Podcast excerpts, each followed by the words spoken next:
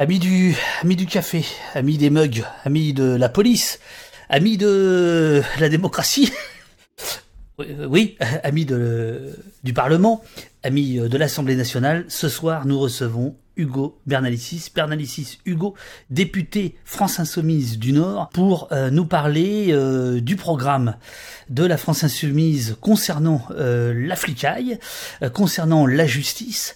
Bonsoir monsieur Bernalicis. Hugo, vous êtes né le 25 septembre 1989 à Lille.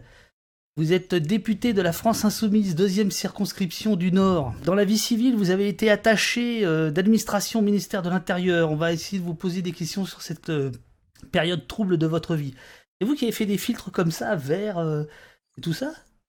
Non, normalement c'est censé sortir bleu. Attaché d'administration du ministère de l'Intérieur. Mais, mais, mais, mais, j'ai regardé. en 2006, lycéen tempétueux. Hein euh, vous avez travaillé à la à l'anti-France puisque vous avez été euh, euh, dans le dans ce qu'on a appelé le, mouvement anti-CPE, contrat première embauche. il se trouve, et après j'ai bientôt terminé la, présentation, il se trouve que vous êtes donc également député Twitch, on va parler de ça, et vous êtes probablement le futur ministre de l'Intérieur du gouvernement Coquerel. Je sais pas qui sera Premier ministre. Ah, ça commence. Ça y est, j'étais, j'étais sûr, j'étais sûr qu'on aurait des problèmes. On s'est vu plusieurs fois, euh, Hugo Bernalicis, notamment euh, en 2020 euh, à l'université d'été, enfin aux amphis, parce que faites pas des choses comme les autres, donc vous appelez ça différemment, bon, aux amphis de la France insoumise, où tu présentais avec Daniel Obono et moi-même un pays qui se tient sage. C'était le, la deuxième projo et ça a été complètement dingue. Euh, il y avait un monde fou. On a, on a une histoire ensemble.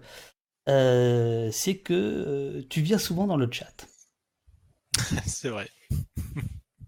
Qu'est-ce qu'un député vient foutre dans un chat Twitch? Je viens chercher du réconfort, essentiellement. En vérité, il y a un côté on, on se rend pas bien compte. Enfin, on peut, on peut, on peut le penser, mais on se rend pas bien compte de ce que ça signifie être dans l'hémicycle, un peu, euh, je vais dire seul contre tous. Euh, mais c'est un peu l'idée quand même, euh, et, et, des fois, euh, bah, ça fait du bien de savoir que les arguments qu'on porte sont entendus ailleurs que dans l'hémicycle et par des gens que ça peut intéresser, les arguments qu'on déploie et, et, qui voient bien comment s'organisent les débats parlementaires. Quoi. Euh, et puis des fois, ça m'aide aussi à, à pister des, des, énormités ou des trucs euh, qui vous vous font réagir dans le chat et moi m'ont pas fait réagir euh, dans, dans, dans, l'hémicycle. Euh, donc euh, voilà, ça, cette interactivité-là, elle me plaît, ce, ce, soutien me plaît là, même si du coup des fois c'est aussi critique et tant mieux. Euh, mais, mais je dois dire que c'est ça, ça donne de l'énergie, quoi, vraiment. Vraiment, vraiment, vraiment. Est-ce que tes collègues euh, dans l'hémicycle savent que tu es aussi ailleurs, que tu es aussi euh, dans, un, dans, un, dans, un chat ou pas? Non, la, la, masse de mes collègues absolument pas, euh, mais euh, les, les, les, copines et copains soumis qui sont avec moi dans l'hémicycle, je pense notamment à Daniel, euh, ouais, ouais, ils, savent. Et d'ailleurs, des fois, c'est pour ça que Daniel me dit, mais qu'est-ce que tu es encore en train de faire derrière ton PC là? Et elle se doute que je suis sur Twitch. Euh, ben, je lui dis, viens, je suis sur le live de David. Et c'est à ce moment-là où euh, souvent elle nous rejoint en direct aussi sur le chat pour pour rager et faire passer son son énervement la plupart du temps et vous le faire partager. pour tout te dire, dans le chat, la première fois qu'on t'a vu débouler, on n'en revenait pas au poste. Ça fait maintenant des mois qu'on regarde ce qui se passe euh, dans l'hémicycle et au Sénat, euh, et on se tient un peu au chaud, quoi. On se tient un peu au chaud parce qu'on est un peu, on est un peu déprimé par, par tout ce qui, euh, par tout ce qui se, par tout ce qui se passe. C'est important que des gens regardent Public Sénat, que des gens regardent Jean Messier, ou ici, ou ailleurs, etc. Ou est-ce que vous vous en foutez complètement? Euh, non, c'est en fait c'est primordial et central. Enfin pour nous, ça fait partie de notre stratégie politique. Cette stratégie, on l'a depuis le début. Euh, on doit être le groupe politique qui euh, balance le plus de nos extraits vidéo de ce qu'on fait dans l'hémicycle sur nos propres réseaux sociaux, avec cette intention de faire savoir ce qui se passe à l'Assemblée nationale et ce qu'on y raconte. Et c'est d'autant plus important pour des députés de l'opposition euh, qui n'ont que le ministère de la parole en fait en réalité. Quand Darmanin dit pour les gens qui nous écoutent, euh, ou quand euh, toi tu dis ça, ou d'autres députés, euh, à qui vous faites allusion? Bah, moi je le dis pas, je pars du principe que les gens ils m'écoutent tout le temps, mais euh... non, mais c'est vrai parce que je le fais, je le fais davantage pour l'extérieur parce que sinon ça pousserait euh, à lâcher l'affaire en fait.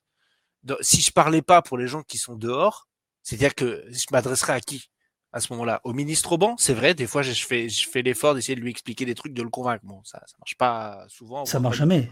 euh, les députés de la majorité, des fois, quelques-uns, il y en a à la buvette qui viennent te voir en disant ah, c'était intéressant ce que tu as dit tout à l'heure, mais bon, tu comprends, je peux pas voter pour. Bon, euh, voilà. Euh, donc, donc on le fait bien pour les gens qui regardent à l'extérieur. Euh, qui vont suivre les débats, les spécialistes, les curieux, les citoyennes, les citoyens, le journal officiel, enfin toutes ces choses-là, quoi. Euh, et il faut jamais le perdre de vue. Euh, c'est pourquoi à chaque fois nos interventions, on, les considère comme étant aussi des, des points d'appui à l'extérieur, des arguments à faire à faire circuler des fois, l'objectif est d'essayer de démasquer ce que veut l'intention réelle du, du, gouvernement, de prendre leurs propres extraits vidéo, de les, les réponses qu'ils, eux, vont nous faire et qu'on va mettre en circulation. J'en ai fait quelques-unes comme ça avec Dupont-Moretti, où euh, celui qui parle dans ma vidéo, c'est essentiellement pas moi, mais, euh, mais le ministre pour l'afficher auprès, euh, auprès des avocats et d'autres ou des magistrats qui ensuite vont, vont relayer leur, leur indignation contre telle ou telle mesure. Donc c'est vraiment un outil de la bataille politique et, et, quand on dit ça, moi, je, je m'adresse, je m'adresse à tous ceux qui peuvent être susceptibles de regarder ça, et pas forcément juste aux militants. On fait, on fait ce qu'on appelle traditionnellement de la propagande, quoi. C'est-à-dire un message à portée euh, générale. Et là, là, tu fais de la propagande là, ce soir? Ouais, toujours, bien sûr. Moi, je suis sur Twitch parce que euh, parce que pendant le confinement, je me suis dit, mais il faut que j'y aille parce que c'est un endroit où je suis sûr d'être à l'aise. Euh, pour pour euh, pour streamer du contenu et surtout streamer du jeu vidéo parce qu'une bonne moitié de mes de mes lives sur sur Twitch en fait je stream du jeu vidéo où je parle politique en même temps.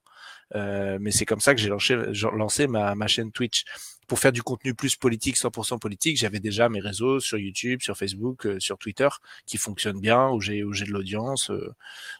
donc c'était un petit truc en plus, une petite une petite zone de de liberté avec une autre forme, manière de, de, de, de parler, d'échanger et l'interaction avec le chat qui est, qui est quand même euh, qui est quand même primordial. Quoi. Comment ça se retrouve nulle part ailleurs. Franchement, l'interaction sur le chat, c'est vraiment la marque de fabrique de Twitch. Et c'est marrant parce que finalement, il n'y a pas d'obligation euh, pour les gens de se comporter comme ça sur le chat, mais c'est ce qu'ils font euh, d'être dans l'interaction avec celui qui est là, à la différence de Facebook ou, ou Twitter. D'ailleurs, quand je stream sur les différentes plateformes YouTube, Facebook, Twitter et Twitch, et que je mets les quatre euh, chats euh, côte à côte pour regarder ce qu'on m'écrit, il, bah, celui de Twitch, il est, euh, il est singulièrement différent parce que dans l'interactivité euh, avec avec celui qui parle. C'est le meilleur le, le, le, chat de Twitch. Exactement. Hugo Bernalicis, ministre de l'Intérieur, quelles sont les trois premières mesures qu'il prendra en tant que ah, je n'aime pas cette expression, je la mets, premier flic de France? On va faire un truc qui va aller extrêmement vite, qui va être très simple. Euh, c'est qu'on va arrêter de, faire des contrôles d'identité matin, midi et soir. Euh, et on va revenir au point de départ de ce qu'est l'article 78-2 du Code de procédure pénale, c'est que euh, le contrôle d'identité ne fait que si on constate une infraction ou qu'on pense qu'il y a une suspicion avérée d'infraction, enfin quelque chose d'un peu sérieux et pas juste tiens toi viens là par là montre-moi ta, pièce d'identité. Ça va permettre de, faire en sorte que les policiers euh, bah, fassent d'autres choses que ça euh, et qu'on arrête d'embêter, euh, qu'on fasse des contrôles aux faciès hein, très, euh, très, très concrètement, euh, à défaut de mettre en place le récipicé pour contrôle d'identité qui demandera peut-être un peu plus de temps pour le mettre en place, sans doute une loi aussi pour le voter, ce serait mieux que ce soit dans un cadre législatif, évidemment. Et le corollaire de ça, d'arrêter les contrôles d'identité, tels qu'ils sont faits aujourd'hui, euh, c'est d'arrêter la politique du chiffre. La politique du chiffre, il faut, il faut dire ce que ça veut dire. Ouais. Vas-y. Ah bah, je, bon, je, je, le, je le fais. Ce que ça veut dire, attends, ça veut dire attends je, je, te, je, je, vous rappelle les règles d'une garde à vue. Hein. C'est vous, le, c'est vous qui êtes convoqué. Hein. C'est vous qui ouais, répondez. Moi, moi je pose des questions. D'accord? Ah, il y a le droit de garder le silence aussi, mais je vais pas beaucoup l'utiliser. Ah bah ça, euh, si, si, si, si, vous êtes là pour faire de la propagande, cher ami, euh, le silence ne sera pas très efficace. Il y a quoi dans votre tasse là? Rien. Bien. On y euh... va. Donc, la, la, la, politique Donc, du chiffre la politique du chiffre euh, repose sur deux choses. Un, c'est le, le, fonctionnement interne de la brigade euh, avant de partir dans une patrouille, même que ce soit police secours. Alors police secours font essentiellement des mmh. appels 17, donc c'est pas le, trop, trop le temps de faire du chiffre, mais enfin quand même un petit peu. Mais c'est surtout les bacs qui sont le premier outil, instrument pour fournir du chiffre. Et donc, moi, je l'ai vu de mes yeux vus parce que j'ai eu la chance en, arrivant, enfin, oui, j'ai eu la chance en arrivant au ministère de l'Intérieur comme attaché d'administration de faire une semaine d'immersion dans les services actifs et de faire un petit peu le, tout le tour des, services de police ici à l'hôtel de police de Lille. Et j'ai vu le, chef de la BAC à l'époque expliquer, euh, alors déjà, il y avait le tableau accroché au mur avec les petits bâtons, vraiment les bâtons, hein, mmh infraction à la législation des stupéfiants, proxénétisme, euh, euh, cambriolage, etc., etc.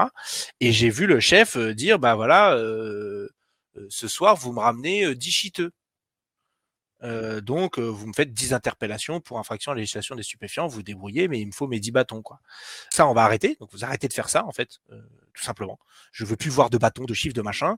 Les chiffres doivent être juste la conséquence de votre activité et pas l'objectif de votre activité. Ça ne peut pas être l'objectif. Voilà. et le corollaire de cette politique du chiffre, ce sont les primes qui vont avec. Et donc, on va supprimer les primes, ce qu'on appelle les primes de résultats exceptionnels, euh, qui sont corrélées euh, à ces activités-là, et les primes euh, et les primes spécifiques des commissaires, en fait, des chefs de la police, puisque eux, c'est encore plus directement finalement indexé sur ce genre de résultats. Donc, arrêter les contrôles d'identité, arrêter la politique du chiffre, ça, ça prend, ça prend très peu de temps. Et là, le, le, le remplacement des brigades anticriminalité par la remise en place d'une police de proximité même si on va commencer à lancer les choses rapidement, il va falloir un tout petit peu de temps euh, pour qu'on sache quoi faire des actuels effectifs des bacs. Clairement, qu'est-ce qu'on leur fait faire demain? Euh, Blabla, euh, te, dit bon courage pour les discussions avec les syndicats. Alors on va aborder tout à l'heure les syndicats, mais. Ben oui. Oui. Oui. Non, mais pas de difficulté avec ça. Enfin, d'une part, effectivement, dans un premier temps, on va leur tenir tête. Clairement on va leur tenir tête en leur disant que c'est comme ça qu'on va faire, euh, parce qu'on a été élu, parce que c'est notre programme politique. D'ailleurs, je ferai remarquer que euh, on a fait un sondage là pour nos universités d'été, les, les amphis euh, de la France insoumise, sur 42 des propositions que, défendra, que défend Jean-Luc Mélenchon avec avec l'avenir en commun. Et il y en a une sur ces 42 propositions, c'est donc c'est marqué remplacer la, la, la BAC par une police de proximité. Et il y a 60% des gens qui sont favorables à ça. Donc moi je m'en fais pas euh, dans l'absolu. Euh, et puis ceux qui seront pas contents, euh, bah, ce sera pareil en fait. Hein. ils ne sont pas là au ministère de l'Intérieur, ils sont là pour obéir au ministère de l'Intérieur. Hein. S'il faut, si ça leur convient pas, ils font autre chose. Hein. Bah oui, mais justement, Strega 31 te dit oui, mais les bacs ne sont pas compatibles. convertibles. Pas compatibles. Pardon, lapsus. Alors ne oui, sont pas convertibles. Sont pas alors, c'est pas les mêmes qu'on va prendre pour faire la police de proximité, ça j'en je, conviens. Quoique, il y en a peut-être certains qui, dans les bacs, euh, en ont ras-le-bol de faire ce qu'ils font. Le service le plus coté, le plus en vue, le plus celui dans lequel tout le monde veut aller, en théorie, euh, c'est la bac. C'est là où il y a les plus grosses primes, c'est là, enfin c'est là où on fait les plus grosses affaires hors police judiciaire, parce que la police judiciaire c'est une autre direction. Après il y a, y des choses à faire, hein. peut-être qu'ils pourront aller, j'en sais rien moi. Euh, dans d'autres types d'unités. Certains retourneront peut-être dans le judiciaire. De toute façon, il faudra qu'ils repassent par la case formation pour leur dire ce qu'on attend d'eux. Euh, très concrètement, et que si ça ne convient pas et qu'ils ne, respectent pas le nouveau cadre euh, dans lequel euh, on les inscrit euh, pour, pour faire leur travail au quotidien, ben ce sera soit direction la porte, euh, soit des sanctions en fonction de si si si si euh, s'il y a des trop trop grandes difficultés par mmh. rapport par rapport aux autres qui sont donnés quoi. Le troisième mesure, c'est la lutte contre la délinquance économique et financière. Et là, en fait, c'est pas compliqué. Il faut qu'on multiplie euh, au moins par deux les effectifs spécialisés dans la lutte contre la délinquance économique et financière. Et pour ça, on passera par des recrutements dédiés parce que personne au sein de la police, enfin personne, j'exagère, mais pas tant que ça, euh, pas grand monde au sein de la police nationale ne veut faire ces métiers-là de lutte contre la délinquance économique et financière. C'est parce que les policiers qu'on recrute aujourd'hui, euh, si tu veux, ils, pensent qu'ils sont dans un film et qui sont là pour arrêter les méchants, les voyous, faire des courses poursuites, euh, intervenir dans les quartiers. ils sont dans Bac Nord, ils sont, ils veulent pas être dans Maigret, quoi. Exactement. Euh, c'est exactement ça. Et puis surtout, une bonne partie des meilleurs effectifs, on va dire, des meilleurs procéduriers en matière de, de procédure pénale, vont dans les services qui sont les plus en vue, où tu as le plus de moyens pour bosser, où tu as les plus grosses affaires. Et où est-ce qu'on fait ça En matière de lutte contre les stupéfiants. Voilà. Tu as parlé de la police de proximité qui devrait supplanter la, la BAC. C'est quoi pour euh, Hugo eh ben Bernalicis la police de proximité? Alors c'est plein de choses euh, à la fois. le, le... Ça commence mal Ouais, je sais. Euh, non, mais il y a plein de critères pour qu'une police de proximité soit une police de proximité. Euh, c'est pas juste la police de sécurité du quotidien. C'est pas juste que vous ayez un, un, policier à chaque coin de rue. Ça, c'est pas de la police de proximité. Ça, c'est des effectifs qui sont là. Euh, parce qu'aujourd'hui, moi, je pense que avec les recrutements qu'a fait Emmanuel Macron, euh, pour moi, il n'y a plus de sujet d'effectifs. C'est bon, on est, on est, on a suffisamment de policiers et de gendarmes dans ce pays. Euh, c'est pas le sujet. Euh, le sujet, c'est qu'est-ce qu'on leur demande de faire et qu'est-ce qu'on leur fait faire concrètement et qu'est-ce qu'on attend d'eux. Et en fait, la police de proximité, celui qui l'a encore le mieux défini, en tout cas qui a le mieux pointé quels étaient les éléments constitutifs d'une police de proximité, euh, et je le dis parce que je l'ai allègrement pompé, hein, euh, très très très sincèrement, euh, c'est Christian Moana. Dans son bouquin La police contre les citoyens. qui est donc un chercheur du CESDIP, qui a été long, qui a même dirigé le, le, CESDIP, qui est le laboratoire du CNRS sur ces questions-là. Exactement. Et parce que du coup, lui, il a analysé sur le temps long les différentes expériences de police de proximité, à la fois celle de Jox et celle de, de, de Chevènement. Euh, et donc, pour moi, une police de proximité, c'est une police d'îlotage, euh, donc avec des policiers qui sont assignés à un territoire à taille humaine, euh, et de faire en sorte que les policiers connaissent les habitants et que les habitants connaissent les policiers. Et pour moi, cette police-là n'est pas une police, c'est une police en tenue. Euh, c'est pas une police d'intervention, c'est une police de présence. Euh, et euh, c'est une police qui doit jouer euh, son rôle, son rôle social, assumer le rôle social du, du policier et d'interlocuteur, à la fois pour gérer des conflits, mais aussi pour, pour faire en sorte que ça se passe bien. C'est ce qu'on appelle communément, et c'est pour ça qu'ils s'appellent comme ça en théorie, les gardiens de la paix. Voilà, ils sont là pour garder la paix. Alors tiens, et, et ça, ça, pour moi, c'est important parce que ça veut dire que cette police de proximité, dans une bonne partie de ses effectifs, doit être non armée d'armes à feu, dans une logique de désescalade et de euh, reprise de contact avec, euh, avec la population. Tu es en train de nous dire que euh, le spécialiste police de la France insoumise, que tu représentes, que tu es, dit il faudrait une police de proximité désarmée. Non, sans armes à feu. Sans arme à feu, il n'y a pas besoin. et sans LBD, si, c'est, si je peux pousser le, curseur plus loin. Mais qu'ils aient une matraque euh, télescopique, ça me gêne pas en soi. Qu'ils aient un tonfa, ça va, tout va bien. Euh, tout va bien se passer. Bah, mais ah. euh, qu'ils aient des menottes, bon, voilà, ça, ça me choquerait pas non plus. Mais pas d'arme à feu, parce que l'arme à feu, c'est quelque chose de symboliquement qui, qui, qui, qui, est, qui, est, qui joue de l'escalade, quoi. Voilà, bon. Et puis, on a, on a fait le constat. Aujourd'hui, la, la circulation des armes à feu parmi les policiers, c'est la première cause de mortalité des policiers. Voilà. Euh, moi, je veux bien qu'on tourne autour du pot, mais c'est la réalité. Euh, les principales victimes des armes des policiers sont les policiers eux-mêmes. Voilà. Euh, le, policier de proximité, c'est pas à lui de faire des opérations d'interpellation, de démanteler des réseaux de stupes, etc., comme ce que pense devoir faire la BAC, en fait. pour moi, il n'y a pas de, d'enjeu d'harcèlement du quartier. Il y a, un enjeu de connaissance du quartier.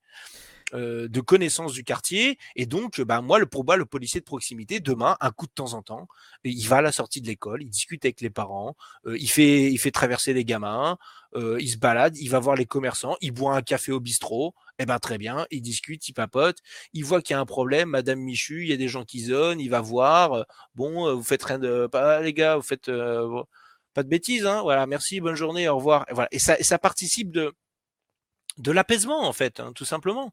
En réalité, quand on regarde l'histoire de, de, la police, dite de proximité, euh, ces artisans, ces promoteurs ont toujours dit que finalement la gauche, euh, à l'époque Chevènement, même Jox, mais Chevènement, etc., finalement n'avait pas donné les moyens à cette police d'exister, et Sarkozy a, supprimé un truc qui, qui existait qu'à moitié. Donc là, quand tu parles de, de police de proximité, euh, tu parles de, un peu de, chimère en fait.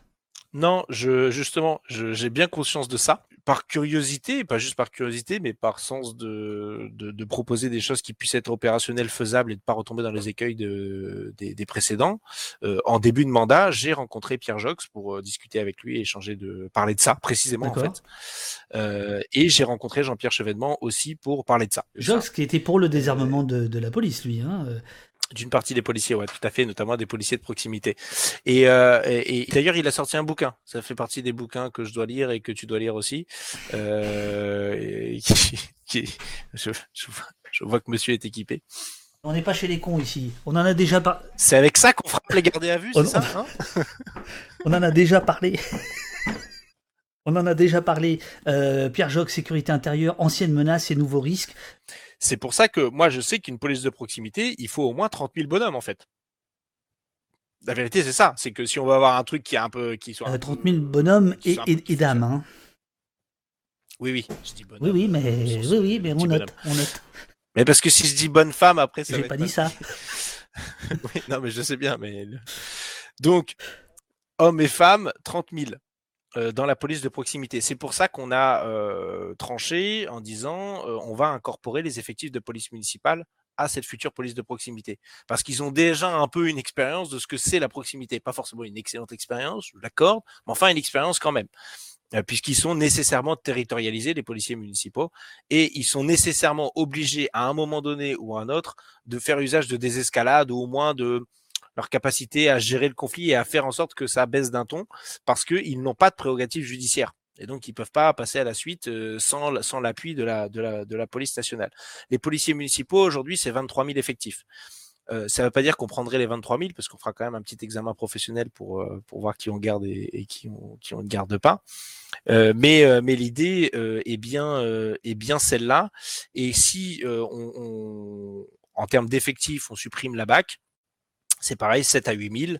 Euh, on doit pouvoir arriver assez vite à 25 000, voire 30 000 policiers. Et, et l'objectif, c'est que demain, la police de proximité soit le, le premier, première, la première strate du fonctionnement de la, police nationale. Le modèle de police par consentement. Est-ce que c'est ça? Qui est un concept anglo-saxon L'objectif, c'est que ce soit une police qui vive dans la cité, normalement, comme, comme les autres, quoi. Et, en vrai, quand je disais euh, les gendarmes, par la force des choses, bah, c'est ce qu'ils font c'est vrai, quoi. C'est globalement vrai. Les gendarmes sont de proximité parce qu'ils n'ont pas le choix. En plus, ils sont dans la caserne, donc ils vivent pas ailleurs, ils vivent là au milieu des gens. Les gens, ils les recroisent, les, gens qui côtoient ou que potentiellement ils doivent arrêter dont ils doivent arrêter s'ils commettent des infractions. C'est des gens qui demain, ils vont recroiser au supermarché, qui vont recroiser à la sortie d'école de leurs gamins, qui, etc., etc., quoi. Alors que du côté police, on est, est vraiment sur une police de projection qui s'est éloignée du citoyen, qui s'est enfermée sur elle-même, dans sa bulle, dans son omerta. Et ça, et ça, c'est pas bon. Une police de consentement, je sais pas si on peut appeler ça de, de, consentement, mais en tout cas qui soit, qui semble légitime et donc qui est de l'autorité. ouais, ça me semble, ça me semble très très bon. Alors après, ce qui va être le plus dur en vérité, euh, c'est d'accepter euh, qu'il y ait une marge d'appréciation du policier sur le terrain. Euh, c'est ce que dit Christian Moana dans son bouquin de, 2011, La mmh. police contre, le, contre les citoyens, où il dit bah, le corollaire de la police de proximité, c'est qu'il faut accepter que le policier, bah, dans bien des cas, il règle le problème sans, sans entamer de poursuite judiciaire, alors même que la justice, le parquet, la loi en tant que telle, lui, lui donne injonction euh, d'agir différemment, c'est-à-dire d'agir de manière répressive. Mais à la limite, ça, ça me va bien, parce que si la marge d'appréciation du policier, c'est pour moins judiciariser et régler les problèmes, euh, comment je vais dire ça, euh, de manière transactionnelle, bon, ma foi, non, mais je dire, si ça se tape, si ça se passe par, par juste une remontrance en disant c'est la prochaine fois, c'est la dernière fois que je vous y reprends, bon, ça me va, quoi. Ça veut dire qu'on qu'on aide le système aussi judiciaire à ne pas être engorgé de petits trucs à la con, quoi. Ça demande que derrière, il y ait quand même des services spécialisés, à la fois de la police judiciaire pour faire les enquêtes dont on a besoin. donc ça, c'est pareil. La PJ aujourd'hui, c'est 5300 bonhommes, à 5500. C'est compliqué d'avoir des chiffres dans ce ministère, donc donc on va on va mettre la fourchette. C'est le paradoxe, c'est le, ministère de la politique du chiffre et c'est difficile d'avoir des chiffres. Non, mais c'est c'est lunaire en vrai. pareil, la PJ, il faut doubler les effectifs. Donc, il faut moins de types ailleurs et il faut une, une police judiciaire compétente et efficace. Tu parlais tout à l'heure de, de, de Bac Nord. Alors, c'est drôle parce que je suis allé le voir hier. Moi aussi, j'ai fini par, par, céder à la pression. Et donc, euh, et, donc? euh, et donc, ce qui m'a frappé, c'est que le seul moment où on voit apparaître un magistrat, c'est quand il y a l'enquête qui est ouverte à la fin. Mm c'est un problème. Ah bon, les mecs débarquent dans le quartier avec des guns dans tous les sens et il n'y a pas un procureur qui s'occupe de ce qui se passe? Bien sûr que dans le monde réel, en théorie, il y a un procureur qui s'occupe de ce qui se passe. Enfin, j'espère. Euh, sinon, sinon, on a un vrai, vrai, vrai, vrai, vrai gros problème. Euh, et on voit bien comment eux-mêmes. Le problème de la police, c'est qu'il n'y a, pas de, il y a pas de justice. dans Bac Nord, c'est ça. Mais ouais. C'est l'inverse du, du, slogan de. Mais oui. Mais bien sûr que c'est l'inverse. Mais bien sûr que c'est l'inverse. Je rappelle que quand on fait une enquête judiciaire, et même en flagrance, qui est le premier cadre d'enquête qui est laissé à l'appréciation, on va dire, directement immédiate du, du policier, c'est sous le contrôle du parquet, même pendant la période de flagrance. Et toutes les actes sont censés être remontés au parquet sans délai. Alors bien sûr, dans le monde réel, c'est pas exactement comme ça que ça se passe. Mais enfin, la philosophie, c'est celle-là. Euh, J'étais donc à, l'hôtel de police de Lille en, en, immersion en tant que jeune attaché d'administration. Donc en plus, euh, donc je fais je fais une une tournée avec la BAC et, euh, et il voit un véhicule volé. Tu sais, il passe, euh, il passe la plaque au, truc et puis il voit que il voit que véhicule volé, euh, un 4x4, Audi, je crois, de mémoire, enfin un gros machin. et ils savent qu'en ce moment, il y avait des mecs qui essaient de taper des dabs, d'arracher des distributeurs automatiques de billets avec des, avec des 4x4.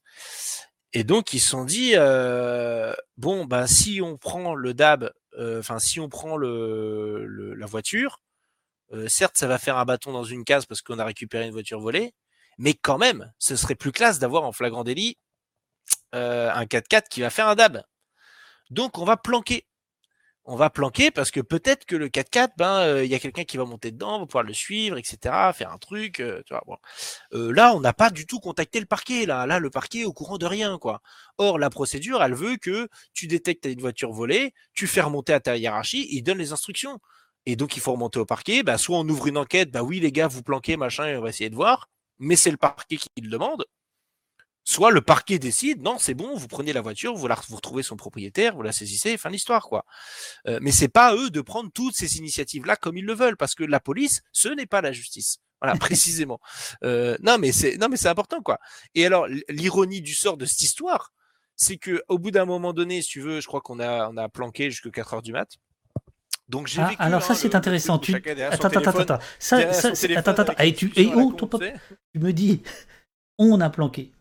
C'est-à-dire qu'à ce moment-là, tu t'es considéré comme auxiliaire de, de, de policier ou peut-être même policier. Ah bah je me suis bah, je me suis pris au jeu, il m'avait quand même filé un gilet pare-balles. Et quand j'y repense, c'était complètement déglingo. Parce... Ah, c'était Benalla, quoi. Des mecs qui sortent avec des armes. Ah bah non, moi j'étais là en touriste, moi, euh, tu vois, j'étais là, je regardais quoi. Mais oui, oui, mais ça m'a d'autant plus fait sourire l'affaire Benalla que moi j'avais déjà fait cette immersion et je savais et je sais qu'elle se fait très très régulièrement dans les services de police en mmh fait.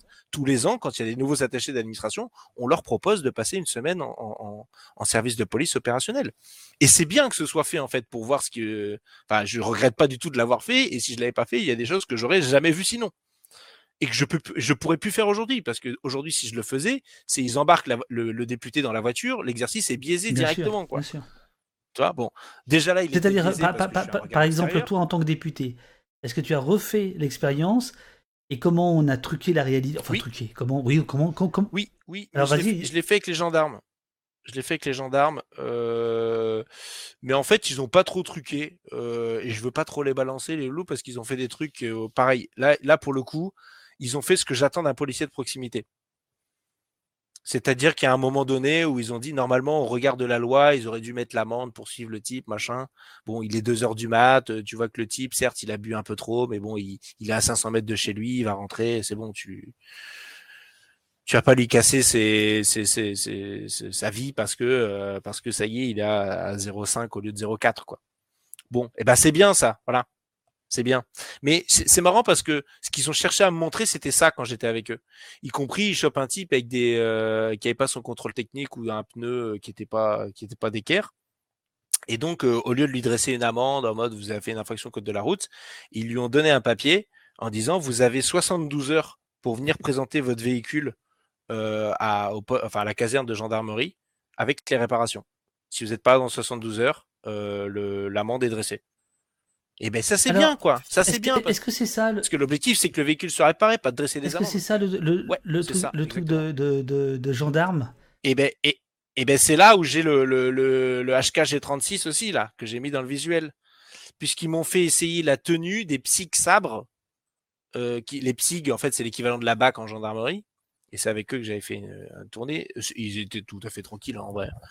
Et, et ils leur ont doté d'armes, de fusils d'assaut en l'occurrence, au cas où il y a une attaque terroriste suite aux, aux, attentats. Et donc ils m'ont fait, ils m'ont fait essayer la tenue, la tenue d'assaut là. C'est, mais faut, c'est un truc de, de zinzin. Hein. Parce que le casque, il fait, le casque, il fait 5 kilos, le gilet pare-balles, il fait 15 kilos, le, le, fusil d'assaut fait 10 kilos, et j'ai, moi, j'étais là, je souris sur la photo, mais en vrai, euh, en vrai, c'est n'importe quoi. Euh, Hugo, juste une petite chose, euh, parce que ce, ce, tweet. Attends, j'ai pas fini mon histoire avec la bague oui, mais... de tout à l'heure. Je voudrais pas qu'on perde le fil parce qu'à la fin, le 4-4, ce qui s'est passé, c'est qu'à 4 heures du matin, la ronde s'est terminée. On devait rentrer parce qu'ils avaient fini de faire leurs heures il, y a un autre équipage qui devait prendre le relais pour continuer la planque. Et puis en fait, bah, le 4x4 entre les deux, il a, il, a disparu. Il voilà. Puis ils ne l'ont jamais trouvé. Donc ils n'ont pas arrêté la voiture parce qu'elle était en volée, donc ils l'ont même pas retrouvée.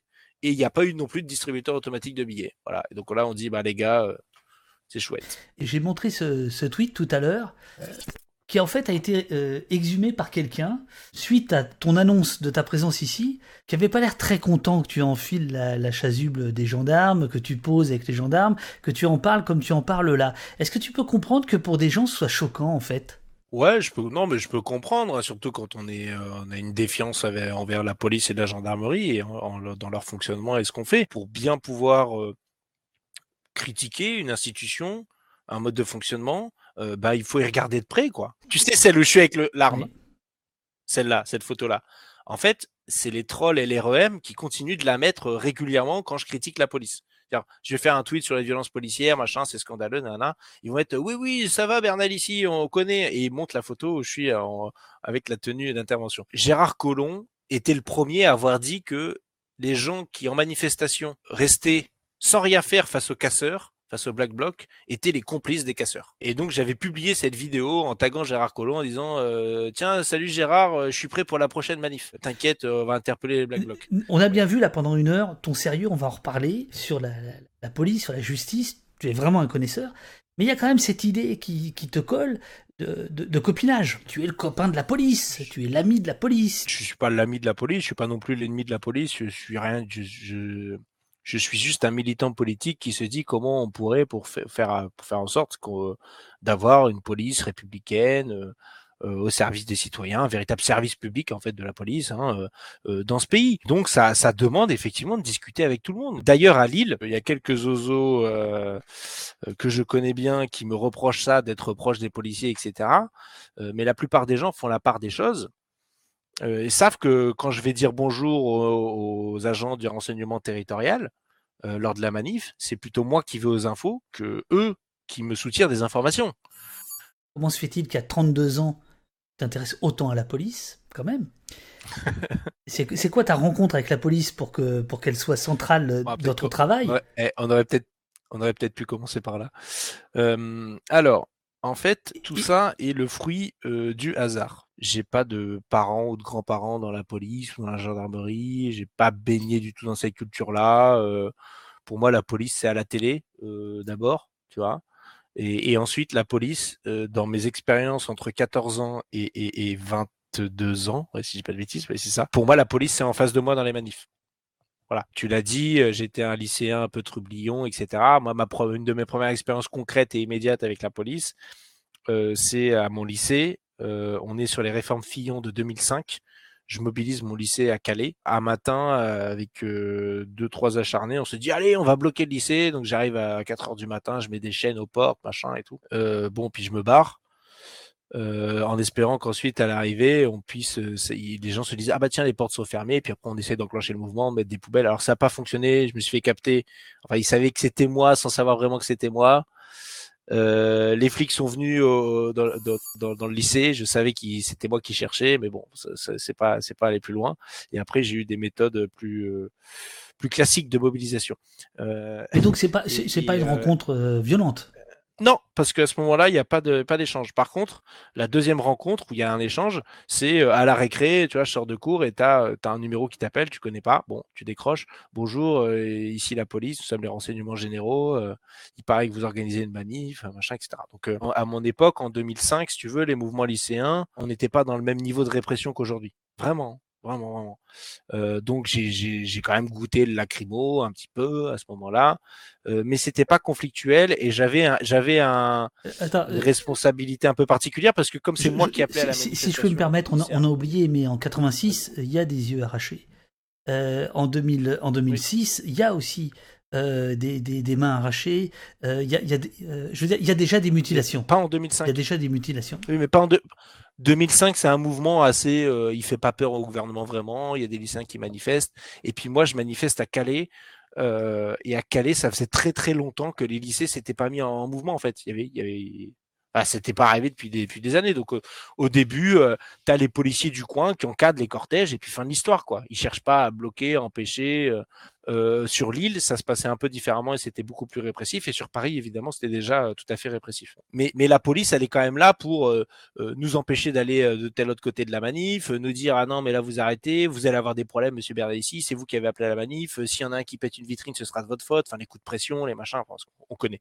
Mais ça en était resté à ce niveau-là.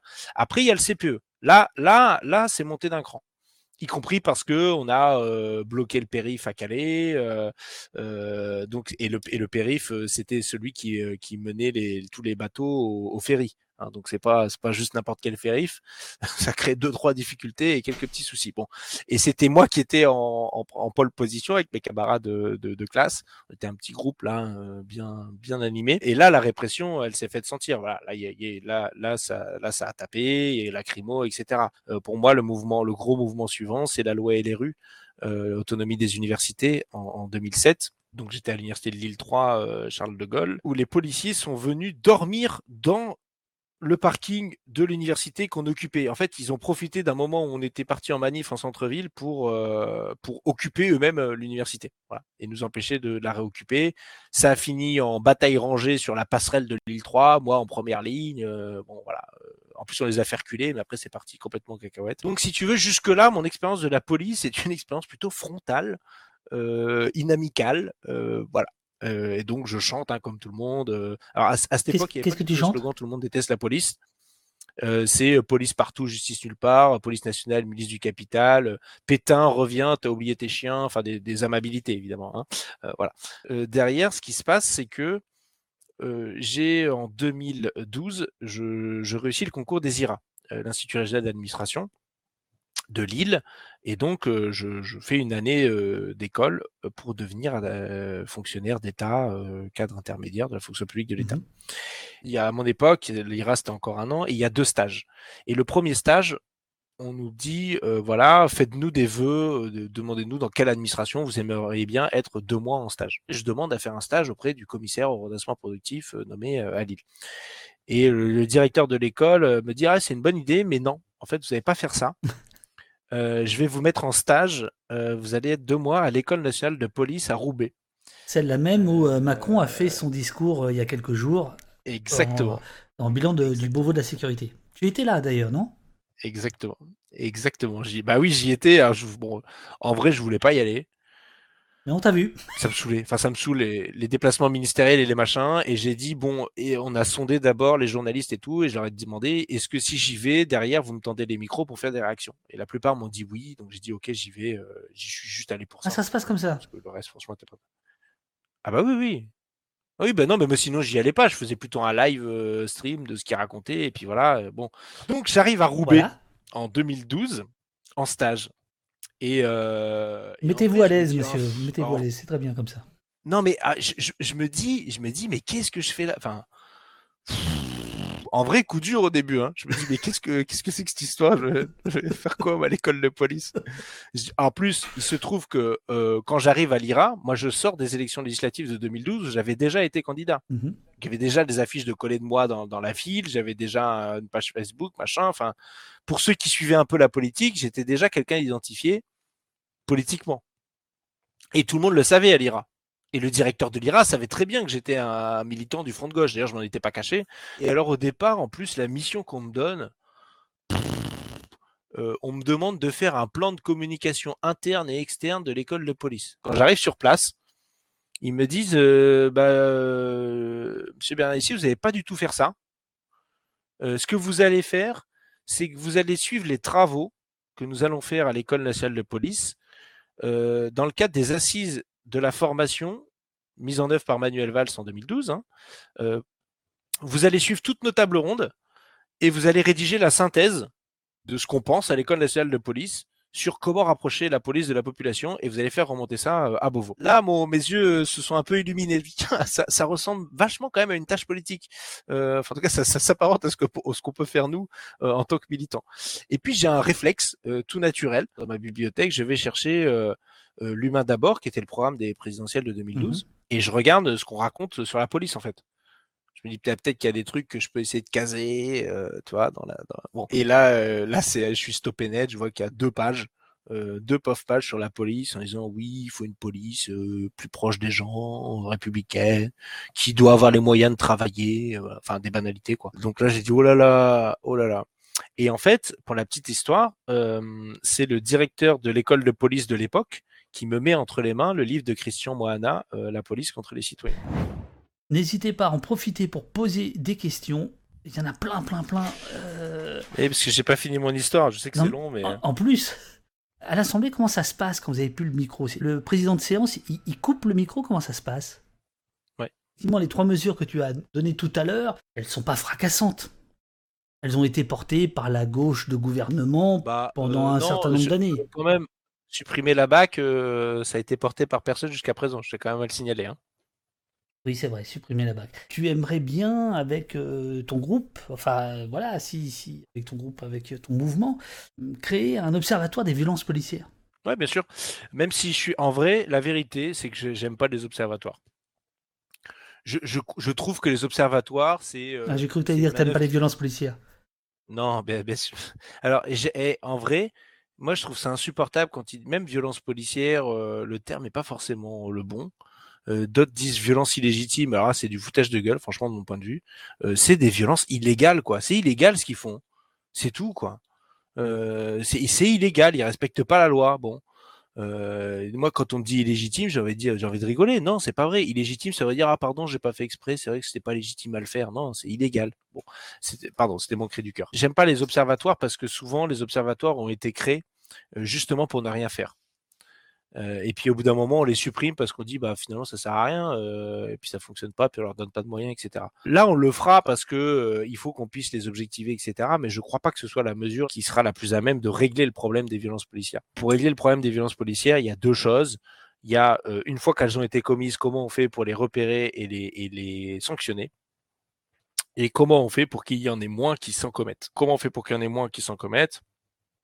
Rappel des consignes, formation initiale, formation continue, euh, responsabilisation des, des, des, des, chefs, et aussi faire en sorte qu'il puisse y avoir une responsabilité, sans doute pénale, qui puisse être engagée de la hiérarchie quand il y a des violences policières. S'il y avait des gens qui étaient un peu facétieux dans le chat, ils me diraient oui, mais ça, Emmanuel Macron l'a proposé en 2017. Ne commence pas à attaquer le chat parce que là, ça va très très mal se passer pour toi, je, je, te le dis. Même pas peur. Parce que M'en fous, je suis, je suis sur le chat moi-même, alors attention. Des, des gens euh. facétieux, il y en a un paquet. Ici, on n'est pas chez les Non, mais il y avait Macron, je sais pas si tu te souviens, il était allé chez, euh, chez Yann Barthès. Il y avait deux jeunes euh, qu'il avait interrogés sur les violences policières. il avait dit euh, le problème dans les violences policières, c'est que, ok, celui qui a fait une connerie, il prend, il prend. mais la hiérarchie est jamais inquiétée. Et c'est vrai, il avait raison quand il disait ça. et c'est un problème. il faudrait aussi que la hiérarchie puisse être inquiétée dans ces manquements. et on pourrait imaginer, dans le code pénal, que l'infraction euh, des policiers qui commettent des violences puissent obliger le magistrat à mener une enquête sur la responsabilité de la hiérarchie dans les manquements, euh, dans les manquements commis par les, enfin, les infractions commises par les policiers sous leur responsabilité. Euh, et ça pourrait être déjà un, beau, un beau pas en avant. Donc ça, c'est sur l'amont, euh, comment on fait pour, pour les éviter. Et sur l'aval, eh ben, on supprime l'IGPN. Il y a une excellente table ronde que j'ai faite, filmée à l'Assemblée, qui est sur ma chaîne YouTube, qui s'appelle Faut-il supprimer l'IGPN? Eh, Stop, stop, stop, pas de placement de produit ici. Hein. S'il vous plaît, hein. s'il vous plaît, monsieur. Ici, c'est comme le Parlement. Hein. Ici, c'est les citoyens qui vous regardent. Ici, c'est les citoyens followers. Hein. Alors, pas de placement produit pour vos chaînes de YouTube ou je sais pas quoi. IGPN, euh, supprimer euh, l'IGPN parce que les missions d'inspection qui peuvent être utiles euh, à l'intérieur d'une administration, parce que en fait l'IGPN c'est pas juste les signalements sur le disciplinaire. Il y a aussi, c'est aussi une inspection tout à fait classique. Moi, je les ai vus quand j'étais en poste, puisque je gérais moi mon poste hein, derrière. Parce qu'après, la suite de l'histoire, c'est qu'après l'IRA, à la fin, je choisis un poste au ministère de l'Intérieur parce que ça m'intéresse de creuser le sujet et parce que je me suis dit, merde, on propose rien à gauche, mais c'est quoi ce truc? Enfin, on peut. Est-ce qu'on a que à dire euh, Il faudrait que les policiers soient gentils avec les gens et, et qu'ils aient des moyens? Enfin, ça me semblait tellement déconnecté des vrais enjeux et des problèmes réels auxquels on est confronté dans la police. Donc j'ai bossé, j'ai bossé sérieusement. Pardon, l'IGPN, je disais, a aussi des missions d'inspection sur les aspects budgétaires et comptables. Est-ce que le pognon est bien dépensé? Est-ce que est-ce qu'on n'a pas utilisé trop de munitions euh, parce que ça coûte cher les munitions euh, Des trucs à la con comme ça. Et ça, ces missions-là, elles peuvent très bien être faites par l'inspection générale de l'administration, qui est l'inspection du tout, de tout le ministère de l'Intérieur, pas juste la police euh, euh, en tant que telle. Et on ne fait que un contrôle externe, mais un vrai contrôle externe. Alors moi, ça m'a fait marrer quand Macron, non en fait ça m'a pas fait marrer, mais c'est une, expression, euh, quand Macron a dit il faudrait un contrôle externe de la police nationale et de la gendarmerie nationale c'est pourquoi je crée une délégation euh, parlementaire euh, à ce machin-là, quoi. Euh, ouais, une délégation parlementaire à la déontologie. il a, il a pas vraiment donné de nom d'ailleurs. À, Roubaix. Hein à Roubaix, oui, à l'école de police. Hein, comme quoi la boucle est bouclée dans ma petite histoire personnelle. Il, dit ça et moi j'ai dit mais c'est vraiment, c'est vraiment, c'est une insulte à Don, quoi. C'est une insulte aux défenseurs des droits. Il y a un contrôle externe de la police, de la gendarmerie, de la sécurité privée et de la police nationale, dont la mission est dévolue aux défenseurs des droits. C'est sa mission. Défenseur des droits qui n'a absolument aucun pouvoir coercitif. Euh, je te rappelle que Jacques Toubon, quand il, quand il, est parti, il a dit j'ai fait 31, 31 demandes. 36. 36. Ah, voilà. Euh, l'inflation avec tous ces gens-là. quoi. Euh, et il n'y a jamais rien eu. Il n'y a même pas eu de réponse de la part de, de, de, de, la police. Enfin, il y a des trucs. Ils, ont répondu le 36 du mois, tu vois. 36, 36 qui des orfèvres, 36 du mois, bah, c'est ça. Mais en, gros, circuler, il n'y a rien à voir, qui était une, autre phrase euh, policière. Le sujet, c'est que le contrôle externe, il est les moyens de mettre les sanctions. Qu'est-ce que tu réponds aux policiers ou par exemple à la, porte-parole du ministère de l'Intérieur qui était à ta place euh, l'autre jour et euh, qui, qui, répète il n'y a pas de corps plus contrôlé, plus surveillé que le corps policier. Donc, en gros, c'est fait, ne nous emmerdez pas. Euh, et deuxièmement, euh, seuls des policiers peuvent savoir euh, ce qu'est le travail policier, donc il ne peut pas y avoir de contrôle externe. Qu'est-ce que tu réponds à ça? Je réponds que c'est vrai et faux à la fois sur la première, chose qui est dite, c'est-à-dire ça n'a jamais été aussi contrôlé. C'est le corps le plus contrôlé où il y a le plus de sanctions et où il y a le plus de révocations. Parce que bah, d'un point de vue numérique et même en pourcentage, en proportion de toutes les administrations, quelles qu'elles soient, c'est vrai. C'est factuellement vrai. Bon, ok, d'accord, on leur met des sanctions, des blâmes euh, et on les vire. Pourquoi on les vire? Pourquoi on leur met des sanctions? La plupart du temps, c'est pour des histoires internes de désobéissance vis-à-vis de la hiérarchie et des affaires externes, c'est-à-dire le type euh, euh, policier qui a fait une connerie dehors du service, qui a conduit bourré, qui s'est fait choper par les gendarmes, bah ouais, voilà. Et, non, mais ça arrive. C'est ballot quand même. Non, mais c'est des histoires vraies, ça. Et donc, le mec, ensuite, va se prendre au disciplinaire, euh, une sanction, un blâme, un machin, voire pire, parce qu'il a porté à atteinte à l'image de la police. Par contre, par contre, quand c'est pour avoir défoncé euh, la gueule d'un gars qui était déjà menotté, là, bizarrement, il n'y a pas des masses de sanctions, quoi. Pourquoi? Et bah là, euh, non, bah, tu comprends, c'est les collègues, on peut pas, etc. Et puis, au fond, ils pensent que ceux qui se sont pris une bonne rousse, eh ben, ils le méritaient peut-être quand même un peu. Hein, c'est ça la, vérité. Et que pour beaucoup, vu qu'ils pensent foncièrement, fondamentalement, ils pensent que la justice dysfonctionne et que la justice ne fait pas son travail dans ce pays, on pourrait partager une partie de ce constat, mais toute petite partie, mais on pourrait. ils se disent que bah, finalement, en faisant ça, on se rend justice par soi-même directement. Euh, d'ailleurs, il y a eu des témoignages pendant le mouvement des Gilets jaunes des policiers qui mettaient des gros coups de, de tonfa ou de matraque télescopique dans les jambes, dans les tibias ou aux articulations et qui accompagnaient ça en disant euh, bah, comme ça, la prochaine fois, tu pourras pas revenir.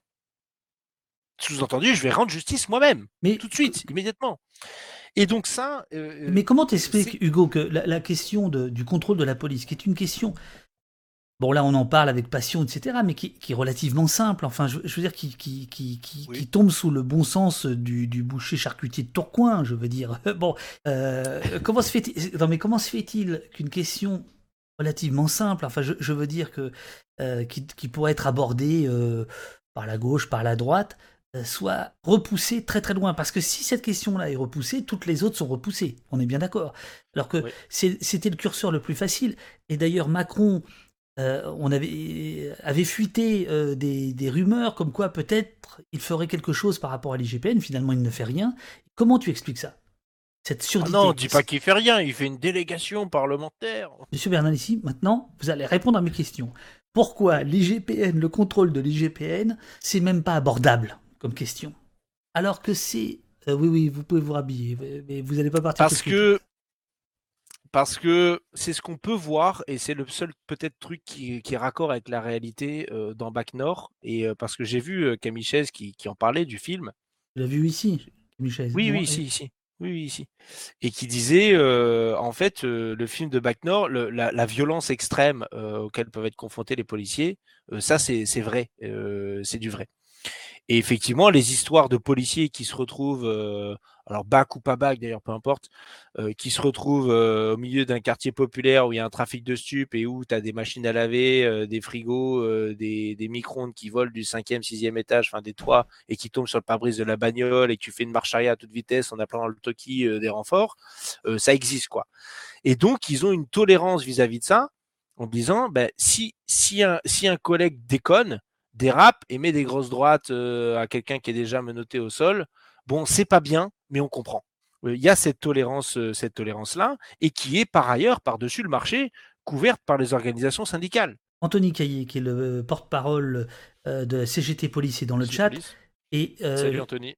Et, donc on va, on va aborder la question des syndicats là maintenant. Vas-y les, syndicats couvrent ça. Moi, je me souviens, alors je sais plus euh, quel commissariat en région parisienne, euh, c'était le creux des Gilets jaunes, euh, un mec dans un quartier qui chauffait les jeunes, enfin un policier, pardon, qui chauffait les jeunes.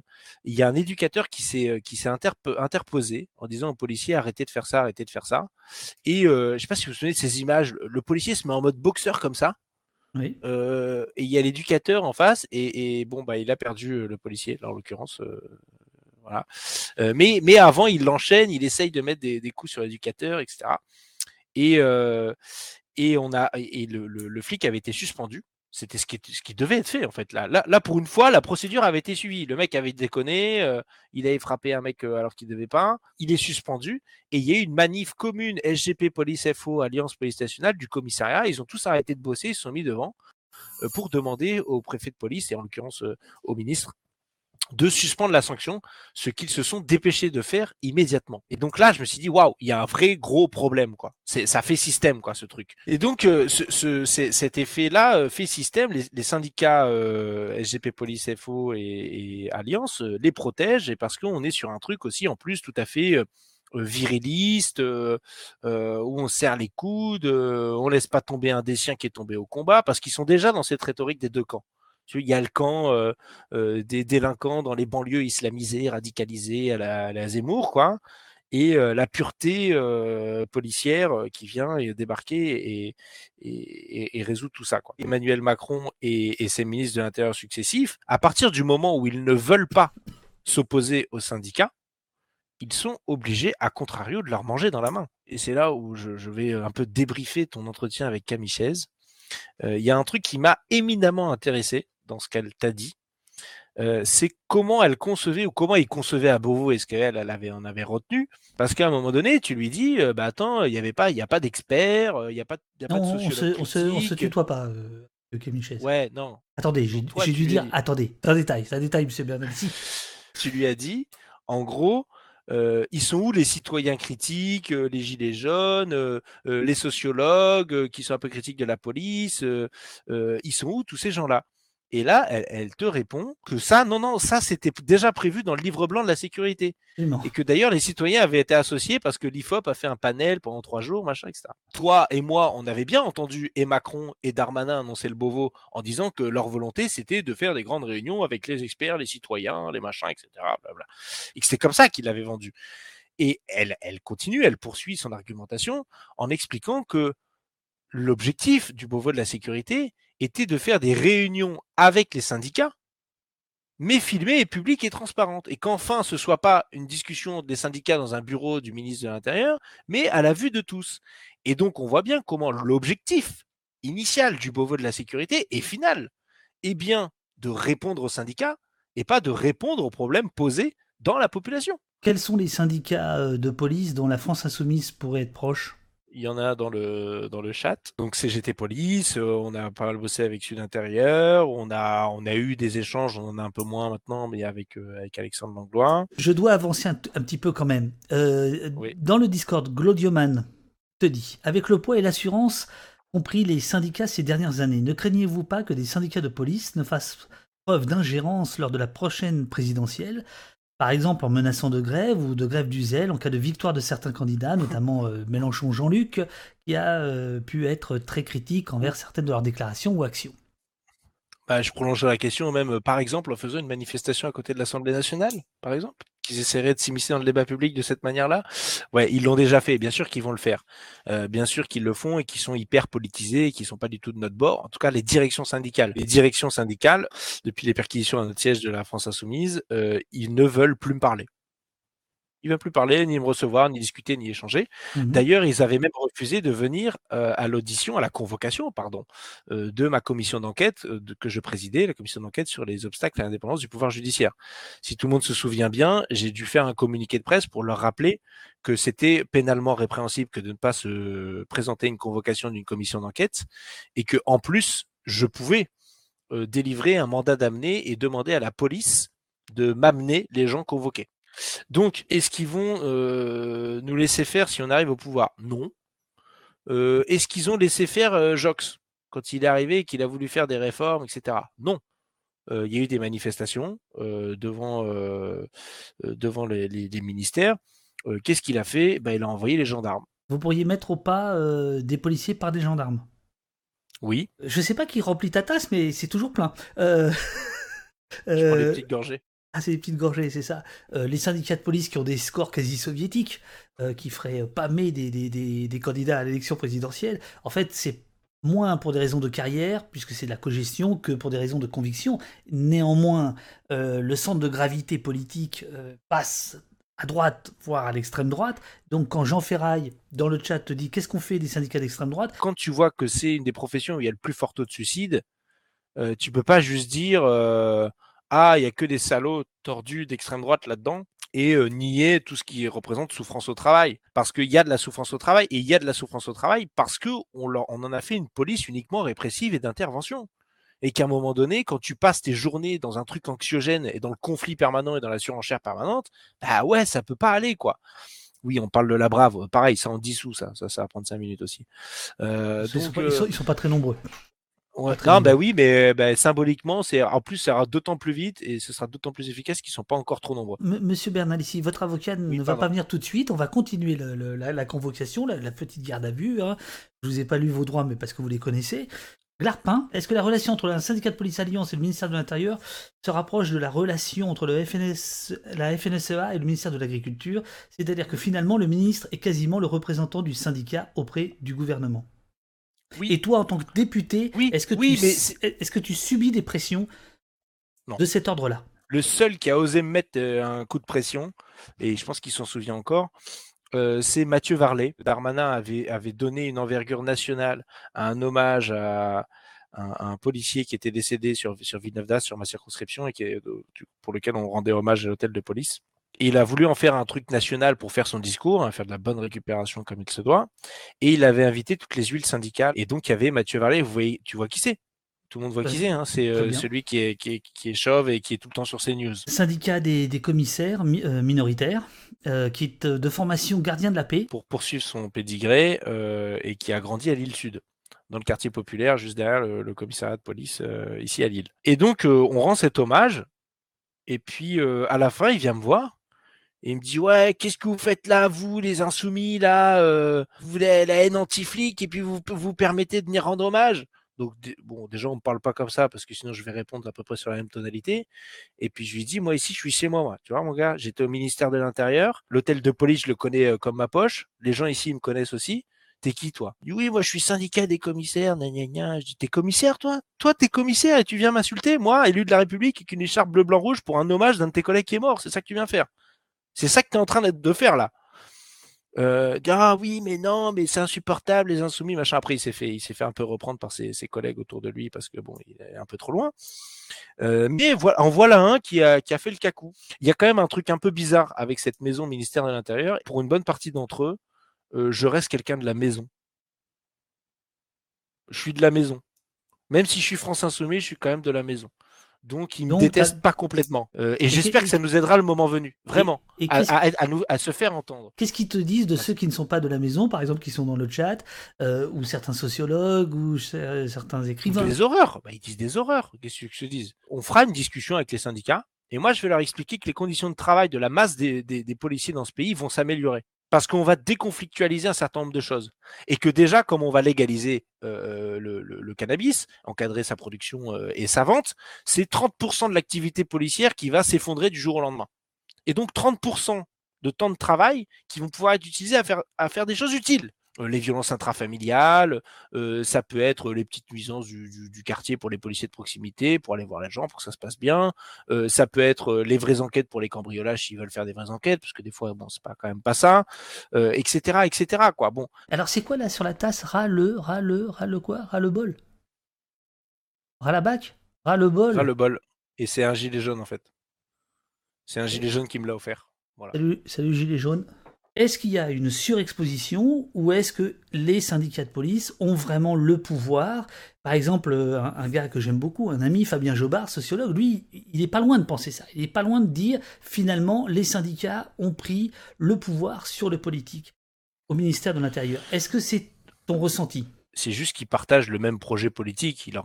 Ils, sont d'accord en vrai. Donc, euh, il n'y a pas de volonté politique de s'opposer à eux. Euh, donc, ils ont le pouvoir qu'on leur laisse et qu'on veut bien leur laisser. C'est le ministre de l'Intérieur, les ministres de l'Intérieur successifs qui décident d'abandonner leur pouvoir et de manger euh, dans la main euh, des syndicats. Mais en même temps, ils ont été pris dans leur propre tenaille, politiquement, je veux dire. À partir du moment où tu as les gilets jaunes dans le pays, il y a un mouvement, que les mecs arrivent sur l'Elysée, et que toi-même t'expliques que le dernier rempart de la République, en fait, c'est pas du tout le dernier rempart de la République, c'est le dernier rempart des fesses du gouvernement. Euh, que le dernier rempart des fesses du gouvernement, ce sont les policières et les policiers qui sont là. En ça s'appelle un caleçon. Hein. Et eh ben, et eh ben, tu fais comprendre aux organisations policières euh, que, en fait, euh, ben, si tu leur donnes pas gain de cause et qu'ils se mettent à faire des arrêts maladie tous ensemble, à refuser d'aller bosser, etc., et eh ben, t'es à poil. Mais c'est du chiquet ou c'est ou, ou, c'est ou c'est concret? De quoi? Ce que tu es en train de Qu'est-ce qui est chic? L'insurrection, etc. Le, le... Tu, tu penses vraiment que les les policiers. Bah, ils allaient, ils allaient prendre l'Elysée. Enfin, je veux dire, il y a eu une ou deux manifs où s'il n'y avait pas les policiers, ils prenaient l'Elysée, les Gilets jaunes.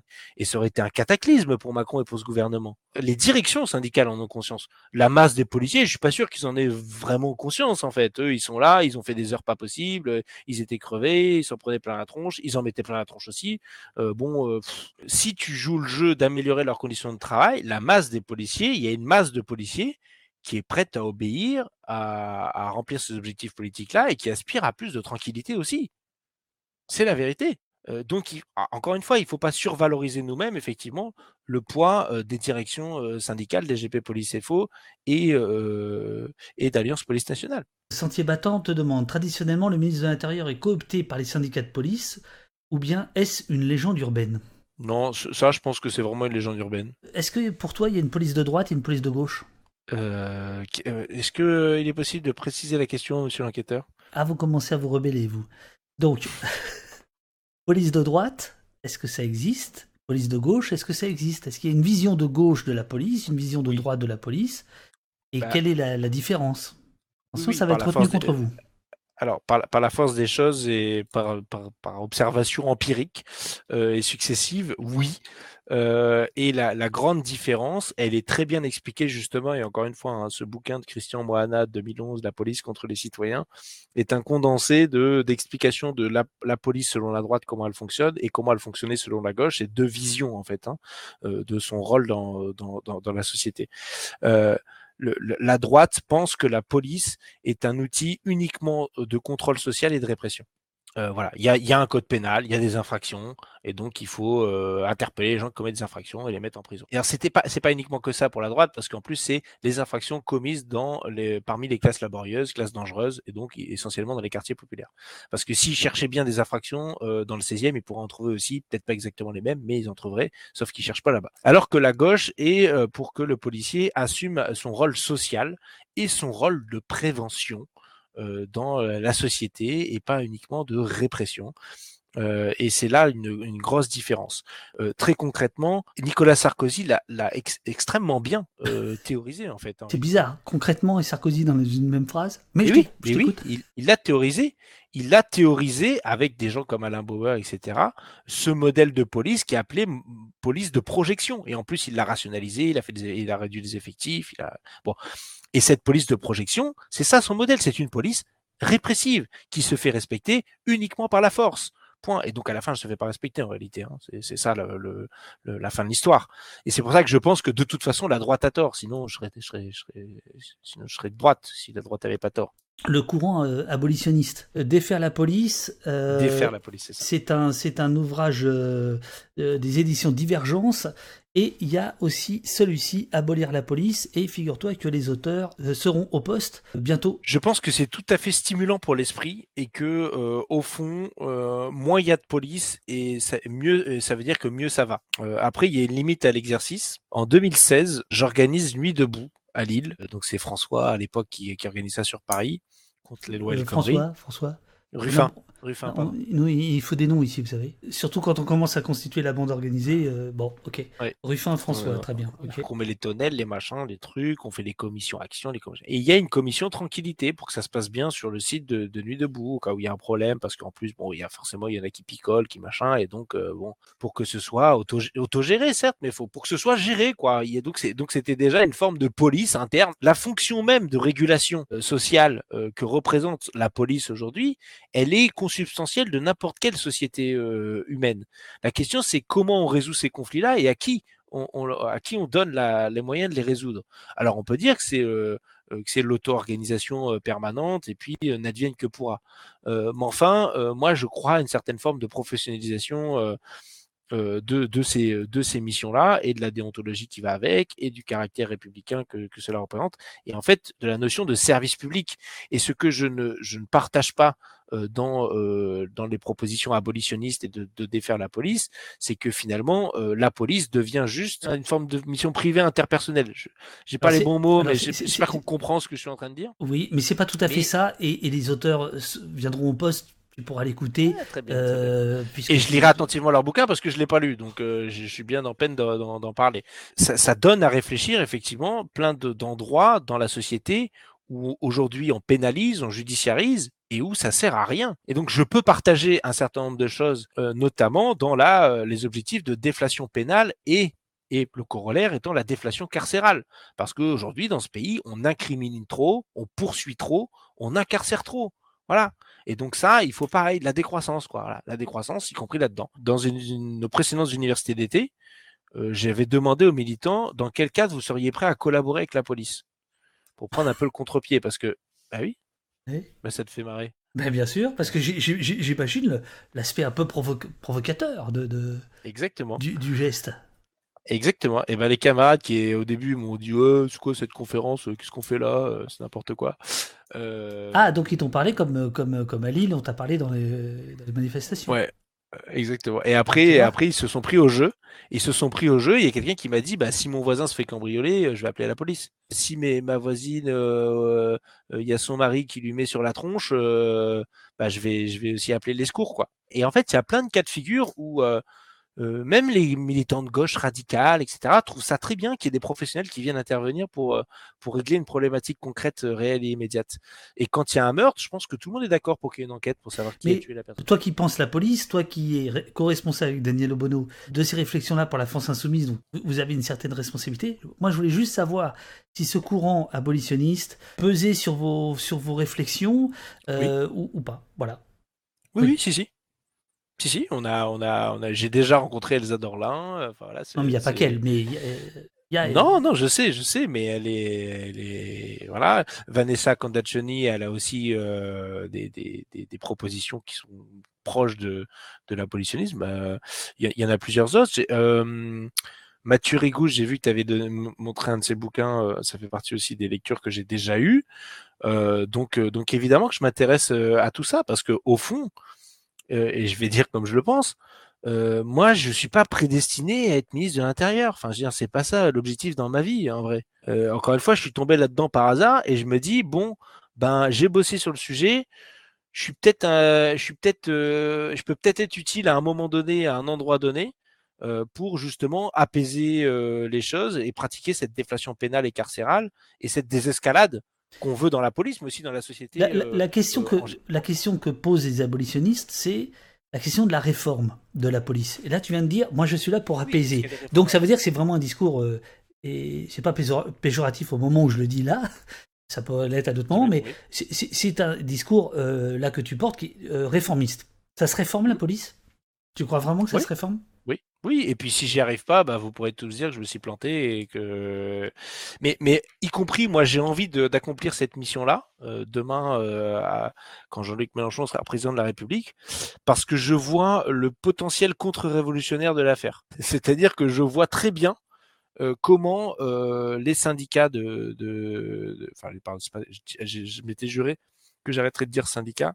donc ces organisations policières peuvent avoir la capacité de nous planter euh, tout le reste de notre gouvernement et de notre action euh, politique juste en faisant n'importe quoi et en faisant les cacous quoi. Donc il va falloir les mater, je le dis très tranquillement.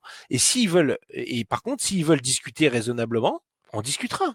J'ai pas de difficulté avec ça, mais à la fin c'est le programme qui s'applique. Tristan Moll euh, nous dit alors c'est quelqu'un en qui j'ai confiance, donc je pense que ce qu'il dit est vrai. En début de semaine, Fauvergue a publié dans Le Monde, je ne l'ai pas lu, une tribune où il demande l'unification police nationale, gendarmerie nationale et euh, préfecture de police sur le modèle de l'armée. Il réitère à deux fois l'intérêt de cette homogénéisation pour échapper aux aléas des alternances politiques.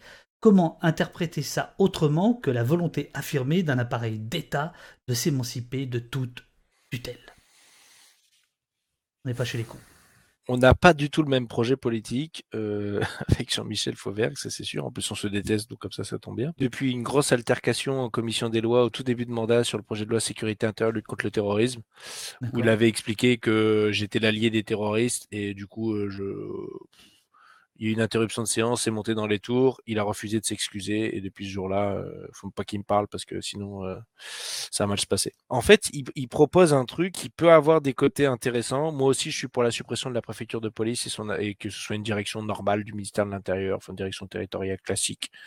Euh, je vois pas l'intérêt de la préfecture de police, vraiment. Je le voyais déjà pas quand j'étais à l'intérieur moi-même du ministère et je le vois encore moins depuis depuis l'extérieur et surtout pas euh, depuis ce qui s'est passé ces, ces quatre dernières années. Parce que toi, tu es par exemple très favorable à une fusion complète police-gendarmerie. Oui, euh, Donc c'est pour ça que j'imagine que cette tribune de Fauvert t'intéresse. Elle m'intéresse, mais en fait, elle est pour des, pour des mauvaises raisons et des mauvais objectifs politiques. Euh, moi, je, je, je, veux fusionner la police et la gendarmerie pour deux raisons.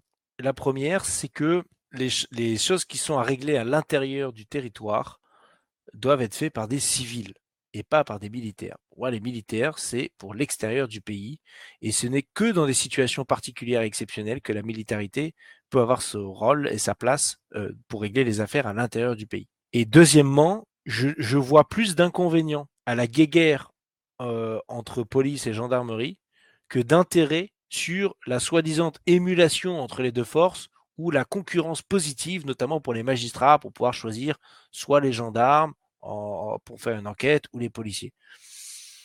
Euh, dans bien des cas, euh, tout ça s'est avéré être une vaste, une vaste blague et ne pas changer, ne pas changer grand chose. Euh, le statut sous lequel je souhaiterais fusionner la police et la, et la gendarmerie, c'est sous un statut où il y a des suggestions, où il y aurait des suggestions particulières qui se rapprocheraient des suggestions de la gendarmerie, sans avoir la militarité, euh, et, évidemment. C'est pas du tout pour les, pour les mêmes raisons que, que Jean-Michel Fauvergue, et, et sur la militarité, euh, pour revenir un peu là-dessus, je garderai quand même, parce qu'on n'est pas, les, on n'est pas chez les fous, euh, la gendarmerie a des missions un peu particulières quand même. Euh, Il y a la garde nationale, la garde républicaine, pardon. Oui. Je souhaite que ce soit toujours la gendarmerie demain.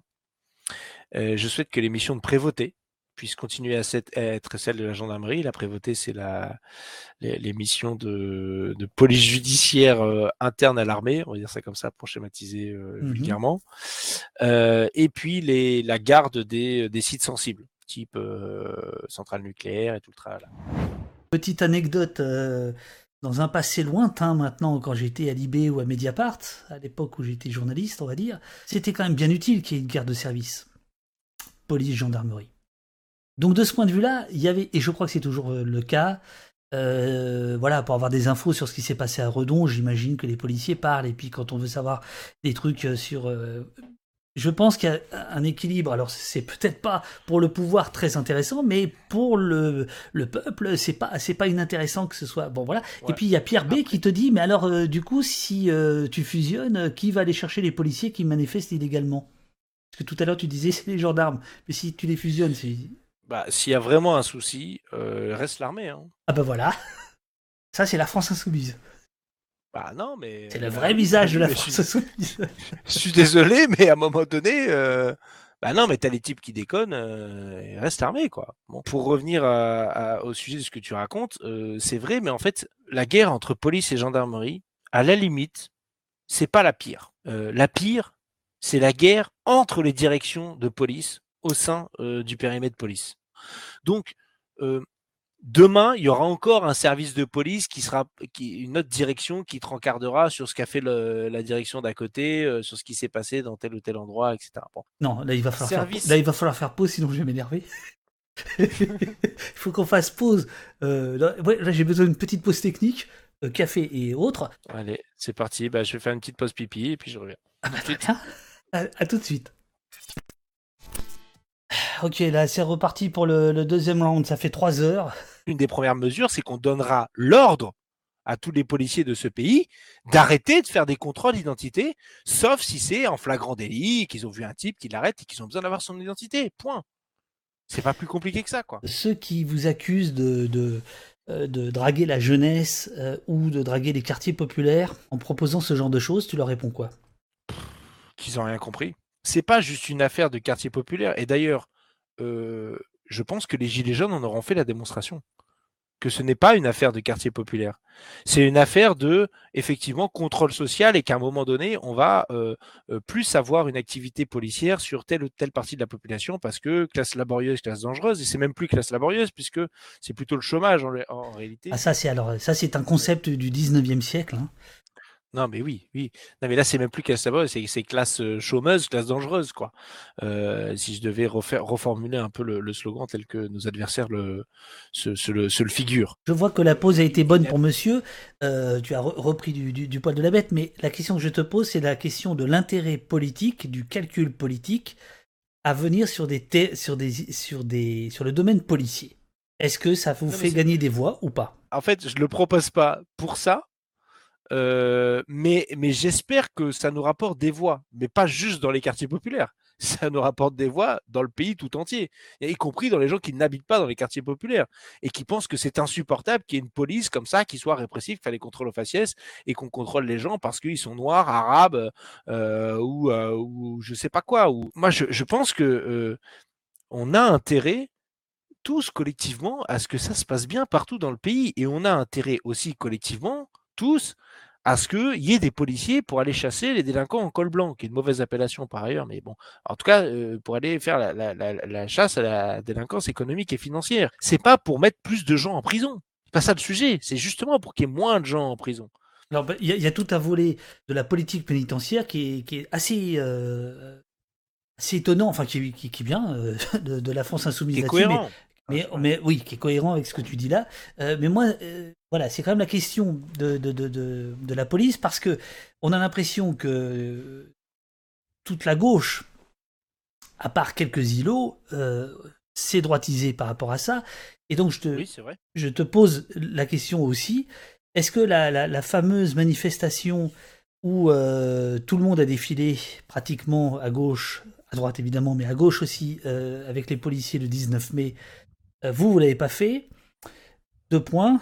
On me dit que certains d'entre vous auraient pu y aller, et qu'en fait, deuxième point, par calcul politique, on a dit non, il faut pas y aller. C'est vrai ou c'est... Alors, la première partie est vraie et la deuxième partie est fausse. Euh, la première partie est vraie euh, pour une raison bien simple, c'est que euh, le rouleau compresseur médiatique syndical relayé par CNews et tout le tralala nous apprenait que cette manifestation était une manifestation d'hommage, genre, genre, marche blanche, mmh voilà. Et que au fond, pourquoi on n'irait pas dans une marche d'hommage à des policiers qui sont fait assassiner par euh, un dealer euh, Enfin, je je suis pas pour qu'on assassine les policiers, donc ça me choque pas d'aller aux hommages. D'ailleurs, j'y vais à chaque fois qu'il y a eu des commémorations de policiers qui a été euh, tués, la manif du 19 mai. Donc, des collègues se sont dit, bah, Hugo, il faut qu'on y à ce truc, machin? Je suis sollicité par les médias, par les syndicalistes et tout. Mon premier sentiment, c'est de dire non, faut pas y aller parce que ce sera pas un hommage. Voilà. Euh, moi, je vous le dis, de ce que j'entends syndicalement, direct, ils vont sortir les revendications. Il faut euh, simplifier la procédure pénale, les voyous en prison, machin, augmenter les peines de prison, enfin tout le tralala qu'on combat déjà depuis depuis trois ans et demi. Donc, euh, donc on n'a rien à, faire là-dedans. Et donc, effectivement, on a on a cherché un maximum d'éléments syndicaux revendicatifs de ce qui comptait annoncer pour pouvoir bien dire pourquoi on n'y allait pas. Pourquoi Pour les raisons de fond, pourquoi on n'y allait pas et par ailleurs, on en a profité pour mettre une petite couche sur qu'est-ce qu'on aimerait bien euh, réformer dans la police nationale, la gendarmerie, enfin dans, les missions de police euh, en tant que telle, en mode euh, contre, enfin en représentant une alternative. Et personne dans le, groupe n'a dit ah bah non, finalement, faudrait y aller quand même ou pas. C'était l'évidence pour tout le monde. et donc, on ne l'a pas fait par calcul politique, euh, mais juste par analyse de la situation politique par rapport à ce qu'on pense et ce qu'on revendique et ce qu'on souhaite faire derrière. Ça, par exemple, comment ça se passe dans un parti politique? À quel moment vous discutez de ces choses-là? Comment C'est des boucles au télégramme C'est il y a des autorités. Euh, tu es une autorité parce que tu t'intéresses à ça, comme Daniel Obono. Euh, comment ça se passe? Juste pour savoir. Bah, Au poste, on est chat, c'est déjà le bordel. Comment vous faites vous? c'est le bordel, mais organisé. Voilà. Ah, c'est ça. Euh, il y a à la fois des boucles Telegram pour l'immédiateté, collecter des infos, se les faire circuler, etc. Euh, il y a moi qui effectivement suis personne ressource sur ces sujets-là particulièrement, et donc du coup on va me demander euh, mon avis.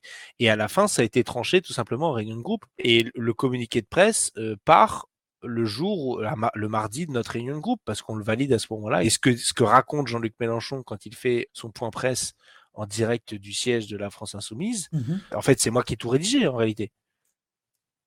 Voilà. Alors là, je vais prendre des questions euh, de la brigade, euh, de la brigade. Parce que, et, attends, juste sur le calcul, sur le calcul politique, oui. euh, juste, c'est un peu merdique comme calcul politique de se dire, je vais pas à la manif des flics parce que comme ça, les quartiers populaires vont voter pour moi. Parce que aux dernières nouvelles, les quartiers populaires, ils votent pas beaucoup, quoi. Le calcul politique, il est justement des socialistes, des autres, etc., qui renoncent à ce que devrait être la gauche en se disant, ah bah regarde dans les sondages. 68-69% de la population euh, aime sa police. Voilà. Et, c'est d'ailleurs ce qui les amène à être dans cette manif. Absolument. Oui, bien sûr. Tout d'un coup, vous êtes démarqué euh, de, tout l'échiquier politique. Oui. Euh, du coup, j'ai perdu le fil de ce que j'étais en train de te raconter. Donc, tu, tu, t'énervais parce que j'avais osé te dire que peut-être vous auriez fait un calcul politique en n'allant pas à la manifestation. Non, non, mais euh, non, c'est pas ça. Euh, ce que je, non, oui, euh, ça, je t'avais répondu, mais, c'est pas ça. C'est pas ça. C'est le, truc, c'est que les autres organisations politiques, je pense à Europe Écologie Les Verts, Génération, etc. Ils attendent qu'on prenne position pour prendre la leur ils attendent qu'on prenne position pour prendre la leur. Euh, pour prendre la leur. on, est, on est les premiers à communiquer en disant qu'on ne va pas à cette manifestation et qu'on en fait un sujet politique. Il faut vraiment que, que je te pose des questions parce que euh, il y en a plein. Euh, donc tu vas pas te coucher, hein, je, te le dis. Si, si, si, si, tu réponds toujours aussi longuement, moi ça me passionne, mais il y a beaucoup de questions. Rutmi, qu'est-ce que vous pensez de la cellule Déméter, cellule de la gendarmerie bras armés au service de la FNSA et du spécisme? Euh, dissolution. Voilà.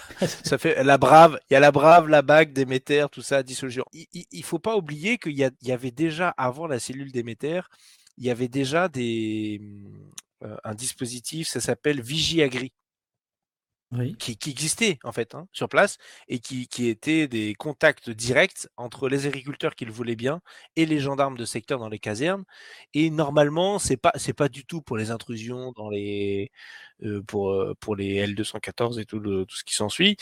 Euh, L'objectif c'est bah, il y a un type qui vient la nuit pour dans le champ de patates pour prendre des patates et voler des patates. Bah voilà, l'agriculteur peut le signaler. Du coup, ça existait déjà ce, ce machin. Ils l'ont repeint en Déméter pour y donner une connotation et un objectif politique particulier de répression des, mouvements antispécistes qui euh, qui d'ailleurs font bien de dénoncer euh, ce qu'ils dénoncent, c'est-à-dire cet élevage euh, intensif qui, en plus, en fait, ce qu'ils dénoncent, ce sont des illégalités des illégalités au vu de la réglementation que sont censés respecter les éleveurs pour avoir tel ou tel label ou tel ou tel machin ou juste pour respecter un minimum les animaux.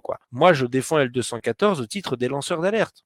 Mmh Cette chose autour de, des lanceurs d'alerte, c'est quoi exactement? Ça, ça, passe à l'Assemblée, c'est ça? Ouais, il y a eu une directive, euh, du coup maintenant elle date de 2019 si je dis pas de conneries.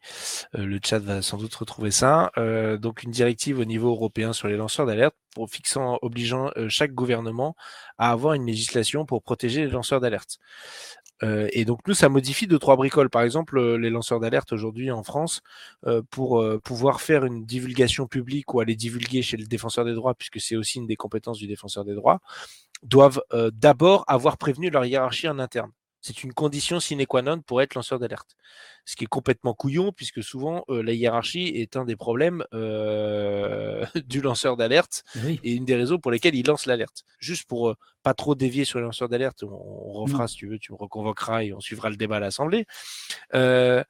pour moi, si tu sors vivant d'ici, oui, L214 et les autres, ce sont des lanceurs d'alerte. Ce ne sont pas des gens à poursuivre, ce sont des gens à prendre au sérieux pour lesquels la justice devrait pouvoir ouvrir des enquêtes contre les agriculteurs qui ne respectent pas la loi.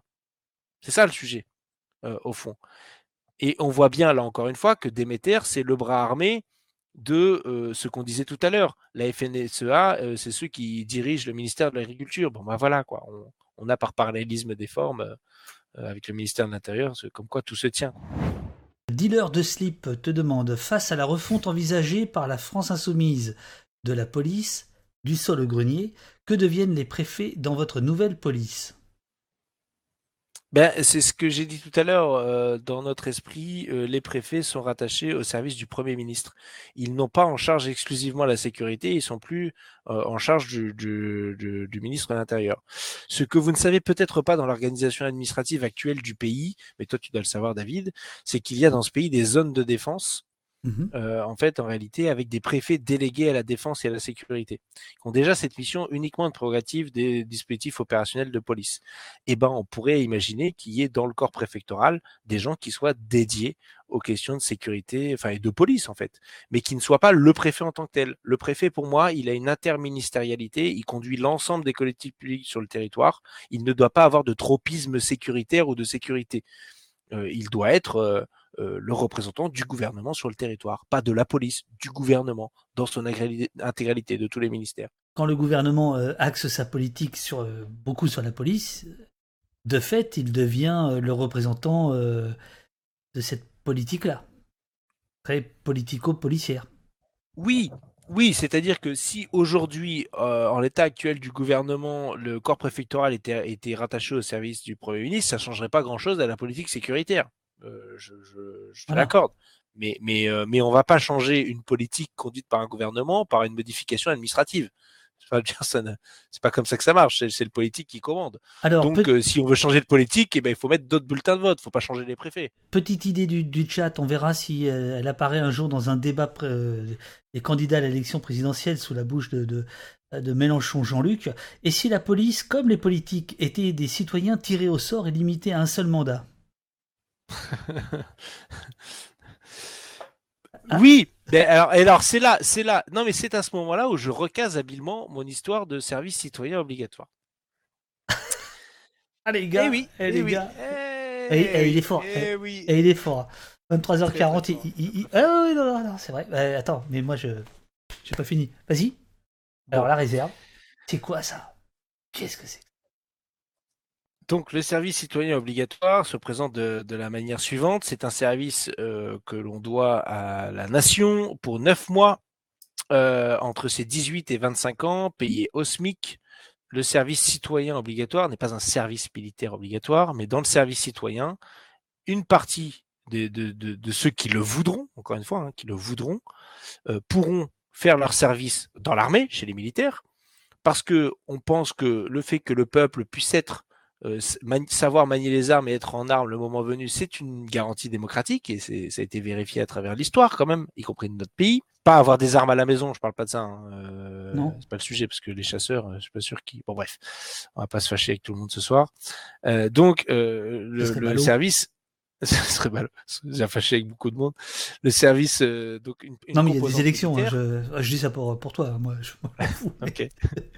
il y a une composante, il y a une composante, il y aurait une composante euh, civile et qui pourrait être à la fois euh, chez, la, chez les policiers, chez les gendarmes, euh, mais aussi dans la sécurité civile en tant que telle. Et il y aurait surtout une grosse partie des gens qui feraient le service citoyen obligatoire, qui en fait le feraient soit dans l'associatif environnemental, préservation de l'environnement, soit euh, dans euh, l'aide à la personne. Et donc pendant neuf mois, bah, tu vas aider tes concitoyennes, tes concitoyens, tu vas, et tu vas être payé au SMIC, et ça va être utile pour le pays. Et l'objectif est qu'à la fin, on ait des gens qu'on puisse mobiliser en cas de crise euh, pour prendre soin des autres dans tout un tas de prérogatives, que ce soit encore une fois les prérogatives environnementales, les prérogatives des métiers du lien et des soins euh, à apporter aux personnes, et des prérogatives de d'ordre public euh, et, de, tranquillité publique. euh, dans, euh, dans la, l'armée euh, si besoin, euh, mais surtout dans la police et dans la gendarmerie. Il y a une grosse différence entre la police et la gendarmerie, euh, c'est la réserve opérationnelle. Et tu m'as entendu d'ailleurs l'autre soir euh, batailler avec Darmanin sur la question de réserve opérationnelle, où j'essayais de lui faire comprendre des trucs intelligents, mais bon, il,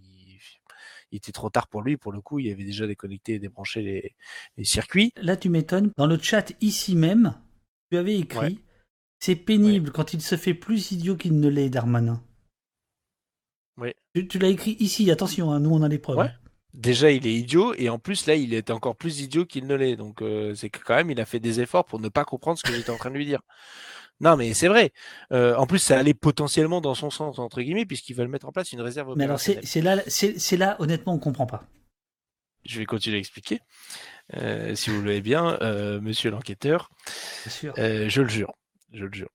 bien Et sûr. donc, ce qui se passe avec la réserve opérationnelle de la gendarmerie, c'est que la gendarmerie, du coup, redevient perméable à des gens qui, en dehors de leur mission de vous avez juré avec la main gauche, là c'était pour être dans le cadre. Bon, bah, je rejure là. Attends, faut que je me décale. Voilà, C'est bon, on écoute. je le jure. Allez, je retape. Euh, Donc, euh, ce qui se passe, la réserve opérationnelle de la gendarmerie, Ouais. C'est qu'on a des citoyens euh, qui, par ailleurs, ont un métier, une vie sociale, machin, une famille, font autre chose de leur vie, qui, un coup de temps en temps, vont voir les gendarmes et vont travailler avec eux. Ce qui fait que, eh ben, ils voient ce qui se passe dans la gendarmerie, euh, alors qu'eux, ils dépendent pas de ça, leur carrière, leur vie dépend pas de ces missions-là, et donc ils regardent ce qui se passe. Et les gendarmes sont sous le regard de quelqu'un qui est extérieur à la gendarmerie, qui vient un coup de temps en temps bosser avec eux. Ce qui les oblige à avoir, au moins dans les apparences, si ce n'est à tout le moins dans les actes, euh, euh, une, certaine forme de, retenue, de, s'assurer qu'on fait les choses dans les règles de l'art, etc. Et non, on parle pas de Bellana, lieutenant-colonel, qui a jamais fait une mission de réserve de sa vie, là, c'est pas le sujet. Vous allez, vous allez énerver le suspect, les amis, attention. Ah, en plus, Benalla, on a un octogone encore sur le feu, donc euh, voilà. Euh, attention. Donc ça, ça j'ai vu ça, et ce sont les, des camarades qui me l'ont raconté. Mhm. Euh, de leur expérience euh, personnelle dans la réserve euh, de la, dans la gendarmerie. Et puis il y a un autre indice. Je me souviens d'un certain Arnaud Montebourg. On est dans les présidentielles 2017, donc on est en 2016. Il est candidat aux primaires et il proposait qu'il y ait la, création d'une réserve opérationnelle de la police sur le même modèle que la gendarmerie en disant il faut qu'il y ait des citoyens qui puissent participer aux tâches de police avec une formation, etc. Et puis euh, c'est aussi un moyen de contrôler l'activité de la police euh, au quotidien, qu'ils ne soient pas dans l'entre-soi, dans l'omerta et dans leurs trucs entre eux. Et, euh, et là, j'ai vu, il, a- il, lui avait mis un syndicaliste en face de SGP Police FO, et je m'en souviens parfaitement bien, et qui lui avait dit ah non mais nous on n'a pas que ça à faire s'occuper de types là de petits jeunes qui viennent nous voir et puis en plus euh, euh, nous on a on a on a un vrai métier puis c'est compliqué puis qui va les protéger euh, puis c'est quoi cette volonté là suspecte de vouloir nous mettre des gens dans les pattes qui contrôleraient ce qu'on fait qu'est-ce que c'est encore que cette histoire? Et donc c'est ce syndicaliste là qui m'a convaincu qu'il fallait le faire. Je me suis dit ah s'il veut pas qu'on le fasse pour ces raisons-là, c'est qu'il faut le faire, quoi, qu'il est urgent qu'on le fasse. Pour moi, une réserve opérationnelle, c'est sans arme à feu. Je groupe deux questions de, de et de Daduron. Je vais même en rajouter une troisième. Pourquoi ne pas supprimer la police nationale pour ne garder que dans une compétence municipale? Et conserver la gendarmerie, cette compétence nationale. Euh, Daduron te demande que pense que pense-t-il de l'exception française du fait que la police soit nationale et Marcel qui, est à Montréal, je le sais, euh, que je salue. Euh, en dehors de la France, euh, qu'est-ce qui se fait de bien dans la police? Existe-t-il une police modèle? J'ai pas l'impression qu'il y ait vraiment de police modèle. Il semblerait, d'après VBR 74, l'idée de fusionner la police nationale et la gendarmerie nationale, c'est un peu sur le modèle de ce qui a été fait en Belgique auparavant. C'est suite à l'affaire, je sais plus à quelle affaire judiciaire que les gendarmes ont complètement planté, qui est hyper connue, et j'ai recherché la dernière fois et j'ai re-oublié. Bon, c'est pas grave, le chat va retrouver. Euh, du coup, ils ont démantelé la, la composante militaire euh, de la police et donc ils ont euh, ils l'ont démantelé et ils ont ils ont renforcé les, les polices euh, les polices fédérales belges. Euh, je sais pas s'il y a un modèle parfait, j'en sais rien. Et en tout cas, moi je sais que celui qui pourrait correspondre à, à comment fonctionne la France, qui est qui est une république euh, indivisible et, et qui est une forme qui a une qui, a une unité c'est ce qu'on a appelé la police nationale de proximité. C'est quoi? C'est que pour nous, et ça je vous l'ai pas dit tout à l'heure, c'est que la police de proximité, les effectifs sont assignés à euh, une commune et euh, sinon à un groupement de communes. On trouvera des astuces pour les petites communes. Euh, comme on supprime les polices municipales et qu'on les intègre à la police nationale, il faut bien qu'on organise tout ça. Et on les met sous la double autorité du maire et du préfet double autorité avec une autorité d'un côté, une autorité fonctionnelle, celui qui donne les ordres concrètement au quotidien, et donc là ce serait le maire, la prérogative du maire en réalité, et une autorité hiérarchique, euh, celle qui, est celle de rattachement en fait, qui serait celle euh, du préfet. Parce qu'il y a un écueil de la police municipale, c'est que ça devient la police du maire. Les communes où il y a des caméras de vidéosurveillance, avec des centres de surveillance urbaine là. Donc les caméras, ça aussi, hein, dissolution. Voilà. Euh, faire vite. Je, je, fais vite, mais euh, c'est un peu ça l'idée. Je vais, je vais, je vais, je vais euh, retitrer l'émission Que faire de la police Pour l'interrogation, dissolution, pour l'exclamation. Non, en deux mots, dissolution. Voilà. Alors, on, on jouera sur l'ambiguïté. Oui, on jouera sur l'ambiguïté. Ah, vous êtes fort, vous êtes fort les politiques. Donc cette police municipale, on la, on la veut comme ça. Et pourquoi? Parce que ça permet de joindre l'utile à l'agréable. Euh, si hein, le policier municipal trouve que le maire lui demande de faire n'importe quoi, paf, son, sa véritable autorité hiérarchique, c'est le préfet. Imaginons qu'on veuille faire des élections pour élire le chef de la police. Comme aux États-Unis. Est-ce que ça permettrait Attends, voilà, tu spoil aussi là. Euh, monsieur, il, faut que l'enquête avance là. On, les, on les connaît les suspects comme vous là, ça, ça, ça. non mais est-ce que ça résout le problème? On voit bien que le fait d'élire le chef de la police ne résout pas le problème. On voit aux États-Unis, il y a toujours du racisme, du machin, même si le type il est élu. En, en même temps, il y a un truc que moi qui me tient à cœur, c'est euh, l'égale application de la loi sur tout le territoire et qui n'est pas une police par ville. Vas-y, vas-y. Et qu'on obligera et qu'on obligera euh, ces comités locaux de sécurité et de prévention de la délinquance de se réunir au moins une fois par an en assemblée plénière avec les habitants du périmètre concerné, de sorte à ce qu'ils puissent dire ce qu'ils veulent comme police ou ne veulent pas comme police, et qu'on oblige les policiers et les policières, ainsi que les élus, à rendre des comptes directement auprès de la population de leur action. Mésange Pictavienne te demande est-ce qu'il fourniriez des primes pour ceux qui sont formés à accueillir les femmes victimes de violences Il n'y a pas besoin de primes euh, en l'occurrence, mais il y a besoin d'énormément de formation initiale euh, et de formation continue. Et je pense qu'il y a des tas de gens, euh, femmes et hommes, dans la police qui sont prêts à faire ce boulot-là un peu consciencieusement et sérieusement pour peu qu'on leur donne à la fois la mission et, et, les moyens et les prérogatives. Il serait peut-être temps qu'on passe à deux ans de formation initiale, ce qui serait déjà la moindre des choses. Et dans l'idéal, j'ai même... Pour l'instant, on est à 8 mois, on va revenir à 12, et vous, vous voudriez 24. Voire même 36, parce que les tâches de police sont des tâches éminemment complexes. Enfin, euh, aller sur un différent familial, ça demande un niveau de technicité et de connaissance compétences à la fois judiciaires, civiles, de positionnement humain, de savoir comment on intervient, qui sont euh, qui sont extrêmement importantes. Donc c'est pas effectivement en prenant des gens à 6 de moyenne, en les formant 8 mois, euh, dont zéro, euh, quasiment zéro heure d'accueil du public, qu'on va y arriver. Ça c'est clair, c'est sûr et certain. On s'était dit la même chose sur la lutte contre la délinquance économique et financière. Il manque des enquêteurs en économique et financier, paf, mettons une prime sur la lutte contre la délinquance économique et financière. Mais non, faisons des recrutements dédiés. Il y a des gens que ça intéresse. Moi, il y a un truc que j'adore à l'Assemblée. Pourquoi vous jetez vos micros? Je sais pas, c'est trop la classe. Ce, jeter de micro là. C'est quoi ça? Ça dépend. Ça dépend. Il y a des fois, des fois on le jette vénère parce qu'on est vénère, donc là c'est vraiment une intention.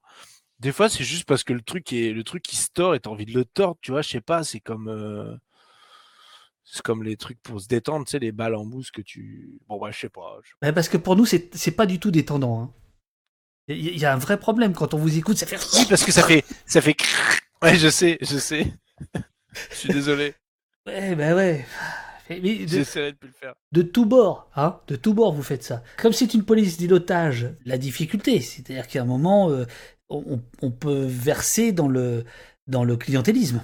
Ça va pas tout résoudre. Enfin, quand on fait des propositions politiques, on essaye de, comment je vais dire ça, de, d'avoir d'un maximum d'effets positifs et un minimum d'effets négatifs. Mais un modèle euh, idéal euh, euh, où il n'y aurait pas de corruption, de clientélisme, de copinage, etc. Je, je, sais pas, je sais pas comment on fait quoi.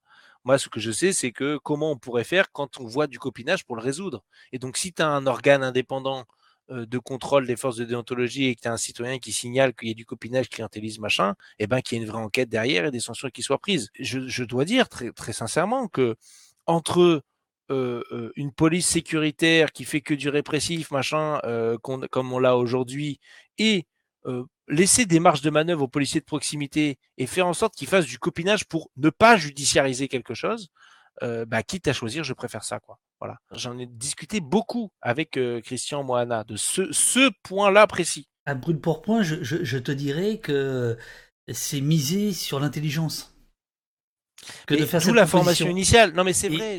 Et, je suis pas. Ça fait un peu bisounours, mais c'est la vie, quoi. C'est pour de vrai. Je, me demande comment vous tirez, d'où d'où vous vient votre énergie de croire que on peut mettre de l'intelligence dans ces questions-là. Ici, on peut le faire, mais parce qu'on est 300, ce qui est énorme, mais ce qui est pas grand-chose. Euh, je, veux dire que sur CNews, tu n'auras jamais le temps de faire ça. Sur BFM euh, non plus. Euh, ah bah, sur France Inter. Et bon, voilà. Après, j'ai des punchlines hein, pour remplacer ça. Bon, ça vaut ce que ça vaut, ou des sophismes. J'en ai quelques-uns en stock. Hein. Euh. Dit solution, c'est ça? Ouais, voilà. Alors, deux dernières questions sur. Qu'est-ce qu'on disait là? Attends, attends, attends, parce qu'on est. Non, sur, sur, sur, l'intelligence, sur, le fait de parier. Bon, je dis ça, l'intelligence, voilà, on est fatigué, donc euh, c'est le mot qui vient, mais euh, sur la complexité, on va dire, voilà. J'ai pas d'autre choix que d'y croire on discute ensemble police, sécurité, machin, etc. Mais je ne crois pas qu'on va sauver le pays parce qu'on aura réformé la police et la gendarmerie. Hein. Mais j'y crois pas un seul instant. Euh, mais moi, ce qui me semble capable de faire changer le, le, ce qui se passe dans le pays, c'est de mettre le SMIC à 1400 euros, c'est de mettre la règle verte dans la Constitution, c'est de faire la sixième République, euh, c'est de bien gérer nos forêts dans le pays, de reconstituer des filières industrielles, de mettre le protectionnisme solidaire aux frontières. Enfin, c'est tout le reste hors sécurité, euh, police. PJ. PJ. PJ, euh, c'est pas compliqué. Il faut qu'on renforce ces effectifs-là euh, énormément. On aimerait, euh, au moins pour partie, dans un premier temps, la rattacher directement à la magistrature. Et je dis à la magistrature et pas au ministère de la Justice. C'est une petite utilité, mais euh, parce que je, je, on propose qu'il y ait un, une, forme de, d'indépendance plus aboutie de la magistrature qui dépende directement du Conseil supérieur de la magistrature. Euh, donc il faudrait que les policiers dépendent aussi de cette de ce, de ce giron-là. Alors peut-être qu'ils seront gérés administrativement par le ministère de la Justice, hein, c'est pas très c'est pas très important ça. Mais en tout cas fonctionnellement, il faut qu'ils soient en détachement au ministère de la Justice, de sorte à ce qu'il y ait une police judiciaire qui soit judiciaire, quoi. Euh, si on veut avoir un minimum de secret de l'enquête et de secret de l'instruction, euh, je pense qu'il faut s'en donner, euh, il faut s'en donner les moyens. Et c'est comme ça. Que ça, par exemple, c'est une, c'est une demande de, de, policiers que tu as pu auditionner, de syndicats Non, non, les syndicats vont dire non, non, non. Je, leur ai demandé hein, dans la commission d'enquête sur l'indépendance de la justice. La question leur a été posée, ils ont tous été formels. Non, hors de question. Nous voulons rester au ministère de l'Intérieur. Tu parles, on comprend pourquoi. Euh, quand tu vois les budgets du ministère de la Justice et du ministère de l'Intérieur, il n'y a pas photo quand même. En 1995, il a été décidé que euh, Navarro, inspecteur Maigret, tout ça, c'était terminé. Euh, puisque avant 95, il y avait la police en tenue, donc les types que vous voyez dans la rue, qui pouvaient éventuellement procéder à des interpellations s'ils voyaient un flagrant délit. Euh, et euh, les policiers en civil qui menaient les enquêtes, les enquêteurs et les inspecteurs de police, avec un corps d'enquêteurs et un corps d'inspecteurs. Mmh et c'était deux univers à part, y compris dans le commissariat. Il y avait un côté la police en tenue et de l'autre côté la police euh, en civil. Et donc, c'était déjà une première forme de séparation des pouvoirs. puisque ceux qui faisaient le judiciaire, ils faisaient du judiciaire et rendaient compte aux magistrats et leurs collègues interpellateurs, ils n'avaient pas à savoir ce qui se passait dans l'enquête et tout, etc. Bon. Et puis arrive euh, en 95 des types, je crois que c'est un certain Charles Pasqua de mémoire, qui dit oui, il faut rationaliser tout ça, c'est bon, ça suffit, gna, gna, gna. Et donc il crée ce qu'on appelle la euh, qualification euh, d'officier de police judiciaire, OPJ. Et moi, je, je, voudrais faire ce truc-là à l'envers parce que le capitaine Marlowe, par exemple, voilà, capitaine Marlowe, ben ça c'est bien ça, tu vois. Ça, c'est ça, c'est le, c'est à l'ancienne quoi. La philosophie générale, c'est de se dire, voilà, il y a des gens qui font la procédure judiciaire et doivent être décorrélés du reste de la police. Euh, c'est important, c'est déjà c'est le premier point du point de départ euh, de la séparation des pouvoirs. Si on veut que le principe de sûreté euh, soit le premier principe qui nous anime et pas celui de sécurité, euh, alors il nous faut une police judiciaire digne de ce nom et positionnée correctement. Parce que la quintessence de leur de leur de leur bug euh, et de leur bêtise à gérer la police, c'est qu'à la fin ils se disent tout le monde doit pouvoir être au PJ pour pouvoir faire une procédure judiciaire pour que le petit fumeur de shit on puisse lui faire sa belle procédure judiciaire. Ce que je veux dire, c'est que la police judiciaire c'est une garantie démocratique fondamentale euh, et qui est le corollaire du principe de sûreté. C'est pourquoi il faut euh, la rattacher au ministère de, enfin à la magistrature en tout cas, au ministère de la Justice, euh, et la déconnecter le plus possible de la police administrative qui est aux mains du ministre et du préfet. Et voilà, je ne veux pas faire de la pub pour ma chaîne YouTube, mais quand même un peu. Allez voir, il y a d'excellentes vidéos. Ça fait deux fois, mais enfin en quatre heures, t'as le temps. Est-ce que tu dirais que, que la gauche paye la fameuse phrase de, de Jospin sur la naïveté? Il s'est complètement planté là-dessus. Euh, qu'est-ce qui s'est passé avec la petite police de proximité qu'a remis en place euh, Chevènement sous le gouvernement Jospin? Euh, Ils ont ouvert des commissariats de proximité, etc. Et en fait, quand tu rouvres des commissariats de proximité, les gens, ils font quoi en fait? Bah, Juste, ils vont déposer plainte là où avant, ils déposaient pas plainte. Quand tu as une augmentation du nombre de plaintes, traduction au ministère de l'Intérieur, ou il y a une augmentation des délits. Regardez, il y a plus de plaintes. Alors qu'en fait, non, c'est juste que tu les captais pas avant. Et aujourd'hui, avec les enquêtes de victimation, et notamment sur le domaine euh, des viols et des agressions sexuelles, on le sait d'autant plus que le taux de plainte est extrêmement faible. Et donc que le phénomène, entre guillemets, euh, délinquant ou infractionnel, je sais pas comme tu veux, euh, il, ne correspond pas au dépôt de plainte. Et donc là où Jospin aurait dû se réfendre en disant, mais attendez, moi j'ai rouvert des commissariats, les gens peuvent déposer plainte, là où la droite ne voulait même pas prendre les plaintes des petites gens dans les quartiers populaires, euh, et donc nous ne sommes pas des naïfs, nous sommes conséquents et nous faisons face au problème, bah il a, voilà, il est. Qu'est-ce que je te dise Sentier battant te demande tout à fait autre chose. Est-ce que, euh, en tant qu'élu, tu as visité des, prisons ou des cellules de garde à vue, puisque euh, les, élus, vous avez le droit de le faire. Hein, vous avez le droit d'aller dans les lieux de privation de liberté sans, sans, même vous annoncer. Exactement. bah alors, les, les derniers locaux de garde à vue que j'ai visités, c'est à Roubaix. Et bizarrement, trois mois après, ils ont fait des travaux. J'en ai fait pas mal dans le pays, au gré de mes déplacements de réunions publiques. Et pareil pour les visites de lieux de privation de liberté, les centres de rétention administrative aussi, que j'ai fait plusieurs fois. Raconte-nous ce que tu vois. Alors, euh, bah, les locaux de garde à vue, c'est dégueulasse. Euh, ça pue la pisse et le caca. Et et euh, t'as une vieille couverture de service des fois dans un coin bouché dans le trou de, des chiottes. Enfin, c'est immonde. Voilà. La... Non, c'est inhumain, c'est dégradant pour quelqu'un qui est présumé innocent. C'est pas terrible, quoi. Il y a des marges de progression substantielles. Après, c'est vrai que c'est compliqué de maintenir correctement entretenu des locaux de garde à vue. Parce que les gens qu'on met en garde à vue, ils sont rarement contents. Donc ça pousse à quand même un peu dégrader les lieux. Et c'est une manière pour ceux qui sont dans les de garde à vue de pas se laisser faire, quoi, de réagir euh, vis-à-vis de l'institution, euh, Euh, donc, euh, donc, et je le comprends. Et c'est pourquoi je pense qu'il faut moins de garde à vue aussi dans ce pays. Euh, et qu'on fait trop de garde à vue et pas assez d'auditions libres, par exemple. Et pourquoi on fait trop de garde à vue? Parce que la garde à vue, au moins, ça fait un bâton euh, dans l'activité du service. Hein Alors que l'audition libre, c'est nul. T'as entendu quelqu'un de manière libre, nul. Voilà. Donc ça, pareil.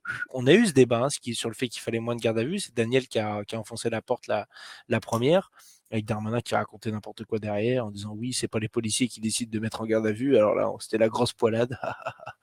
Bref. Non mais parce que c'est censé être sous le contrôle du parquet mais bon voilà. Euh, les blagues ça va cinq minutes. Les centres de rétention euh, Là, on enferme, typiquement, on enferme des gens comme s'ils étaient en prison alors qu'ils n'ont commis aucun euh, délit au sens, au sens, du code pénal. Ils sont juste en situation irrégulière administrativement et pour autant, ils sont privés de liberté et traités en bonne partie comme des animaux.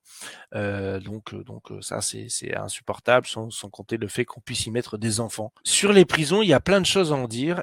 Mais c'est bien de s'intéresser à la détention dans des bonnes conditions matérielles, parce que ça permet de se concentrer sur ce que ça représente la détention euh, pour quelqu'un, le fait d'être enfermé, de pas avoir d'activité, de pas avoir de, de pas, de pas de pas de pas avoir de vie de vie normale, d'être régi par le, les routines au sein de l'administration pénitentiaire pour aller au parloir, pour aller à la promenade, pour aller aux activités, etc.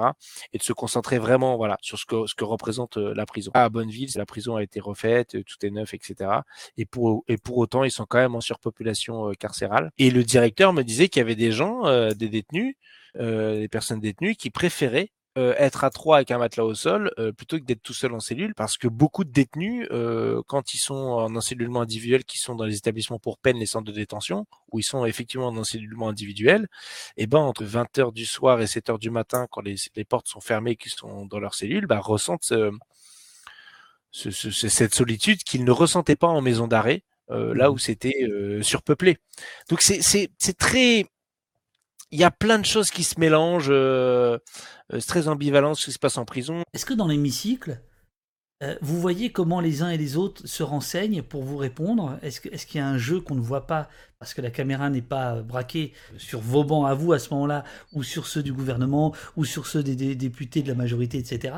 Est-ce qu'on sait comment les répliques arrivent? Parce que parfois on sent que le, type vient répondre après avoir consulté. Alors comment ça se passe? Voilà, c'est juste une petite question euh, personnelle. J'aimerais bien une petite souris. Ah, le ministre, il a euh, derrière lui ses conseillers ministériels qui lui font des petites fiches en fait. Mmh euh, pour, pour, lui aider à répliquer. Donc les 4-5 types que tu vois derrière lui, il y a à la fois des conseillers du ministre qui sont des membres de son cabinet, et il y a aussi euh, qui sont mobilisés sur ce genre de, de débat euh, les directions, les directeurs d'administration centrale. Donc, euh, ben, quand ils voient un argument, un truc, ils lui font une petite fiche pour pour me faire la réplique après au micro. On a vite fait l'équivalent. parce qu'on essaye de pas trop esclavagiser les, les, gens qui travaillent, les honnêtes travailleurs qui travaillent pour nous, et qui sont bien plus performants que les, nos adversaires au banc. Un député comme toi, ok, tu as la tête bien faite, mais il y a combien de personnes pour t'aider? Bah, je t'ai dit, voilà, il y a Gabriel. Là, t'en as donné deux. bah, c'est tout.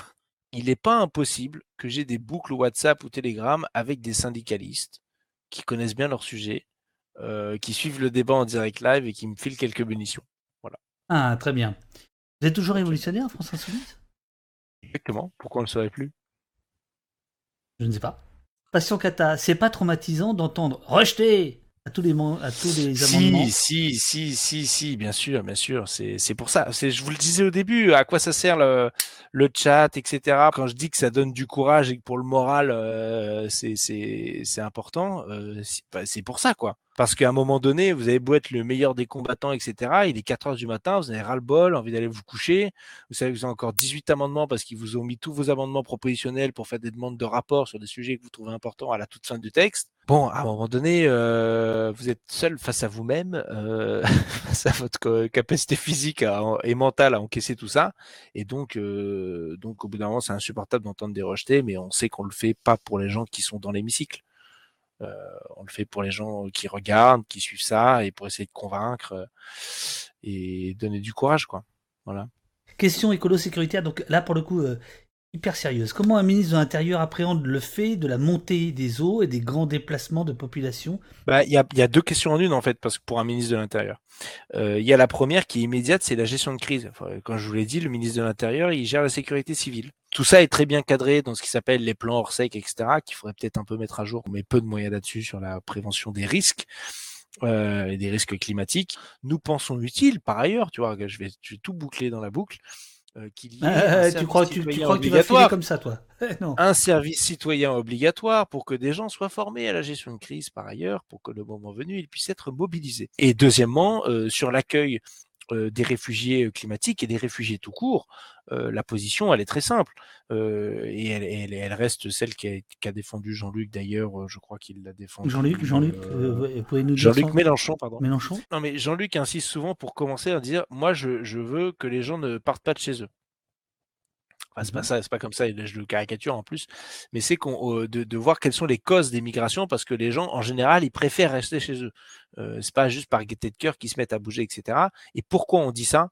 Euh, Parce que souvent la France a une responsabilité dans les raisons pour lesquelles ils vont bouger de chez eux. Responsabilité économique, responsabilité militaire et voire responsabilité écologique et environnementale. La deuxième chose, c'est une fois que les gens sont là, eh ben on les accueille on les accueille, point. Il n'y a pas de discussion. C'est pas oui, mais bon, faut voir si lui, il est grand, il est petit, il est chauve. on s'en fout. On les accueille euh, parce que ce sont des êtres humains et, euh, puis c'est tout. Aujourd'hui, le budget des reconduites à la frontière, parce qu'il faut quand même en parler de ça, c'est un demi milliard d'euros. Un demi milliard, 500 millions par an pour reconduire des gens, euh, je sais pas trop où. Est-ce que ce demi-milliard-là, est-ce qu'on ne peut pas l'utiliser pour l'investir sur des structures d'accueil, déjà pour le premier accueil, évidemment, et ensuite dans la machine économique, pour que chacun trouve, puisse trouver sa place? Ben, Moi, je crois que oui, en fait, j'en ai même la certitude. Je passe un petit coucou au maire, je, n'ai plus son nom là en tête, euh, le maire italien qui a été poursuivi pour avoir accueilli euh, les migrants, euh, ce qui est proprement dégueulasse. C'est le fait qu'il ait été condamné qui est dégueulasse. Bah oui, c'est lui. oui, bien sûr. Oui, non, mais c'est le fait qu'il était condamné qui, était. Non, parce que dans le, dans le PV, il faut que, ah, que je retranscrive correctement, quoi. Tu sais qu'il y a eu le texte asile immigration en début de mandat. Mmh Donc euh, ça, ce que je viens de dire, je ne l'ai pas inventé. On, on, a à cœur de faire en sorte que ce qu'on raconte, ce soit pas juste du slogan, mais qu'on puisse le mettre en œuvre concrètement et qu'on se demande comment on va le mettre en œuvre concrètement. Et que ce soit aussi chiffré, étayé, etc. La question... Euh, c'est important. Vraiment, c'est vraiment important pour moi. La, la question sous-jacente, c'était Comment vous faites avec ça ce, jeu médiatique? Jusqu'où vous allez le jouer? Jusqu'à quand? Est-ce que vous croyez vraiment qu'il faut le jouer? Je, reviens à une des questions du début que tu m'as posées sur, euh, sur quand on parle à l'Assemblée, est-ce qu'on parle entre nous? Est-ce qu'on parle, enfin, quel est l'objectif, etc. Et, et, euh, et, moi, je m'épanouis en faisant des formats comme ça avec toi, en, en faisant la conférence que j'ai faite lundi à Annecy sur liberté première des sécurités, en la mettant sur YouTube, en étant content qu'il y ait 3000 personnes qui aient vu ça en faisant en sorte que ça, que ça circule, que ça irrigue, en le martelant depuis quatre ans, en faisant la formation des militants sur le sujet, en produisant politiquement euh, par écrit, qui fait qu'à la fin c'est dans le programme et que c'est en circulation et, et qu'on peut trouver tout ce que je raconte sur le site internet de la France Insoumise, etc. Enfin, on essaye de conquérir une hégémonie culturelle, à la fois par le biais du jeu médiatique, mais aussi en dehors euh, du circuit médiatique euh, traditionnel. La, critique, je la prendrais pour ce qu'elle est si on ne faisait que apparaître dans le circuit médiatique traditionnel. Mais on ne fait pas que ça. Et d'ailleurs, l'essentiel de mes vidéos qui ont les mieux marché pour parler de sécurité ou de justice, c'est pas des interviews sur BFM, c'est pas des plateaux sur CNews, c'est pas des matinales sur France Inter ou je sais pas quoi.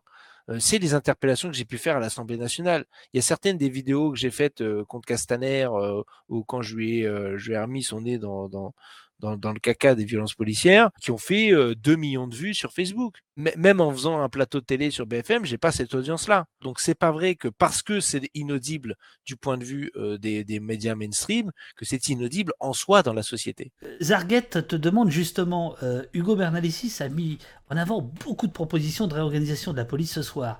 Est-ce que la totalité de ce qu'il a dit finira par être écrit noir sur blanc quelque part d'ici l'élection. Et oui, oui, oui, et on, ira dans un niveau de détail qui n'a jamais été, dans lequel personne n'est jamais allé en fait. Fauchevent te demande pourquoi il est nécessaire de contourner les masses médias.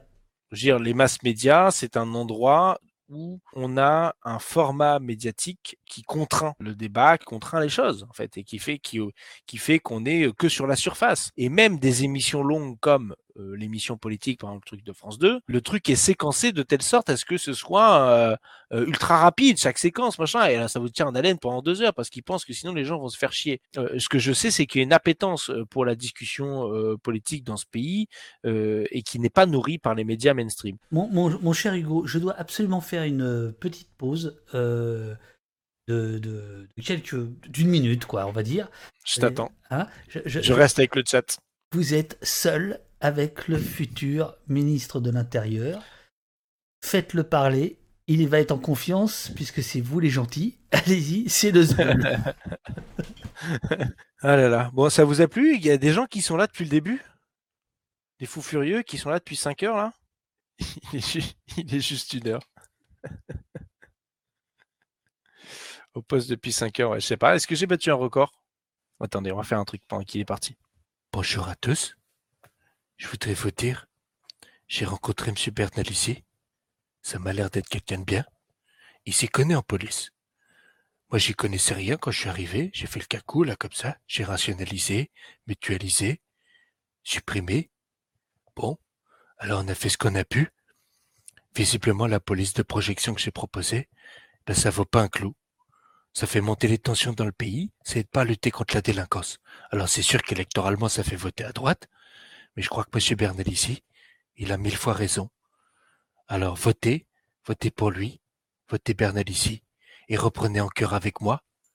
Hugo, à Beauvau, Hugo, à Beauvau, Hugo, à Beauvau. Voilà. Vive la République et vive la France. Mais qu'est-ce que c'est que ce bordel là? Qu'est-ce que c'est que ce bordel?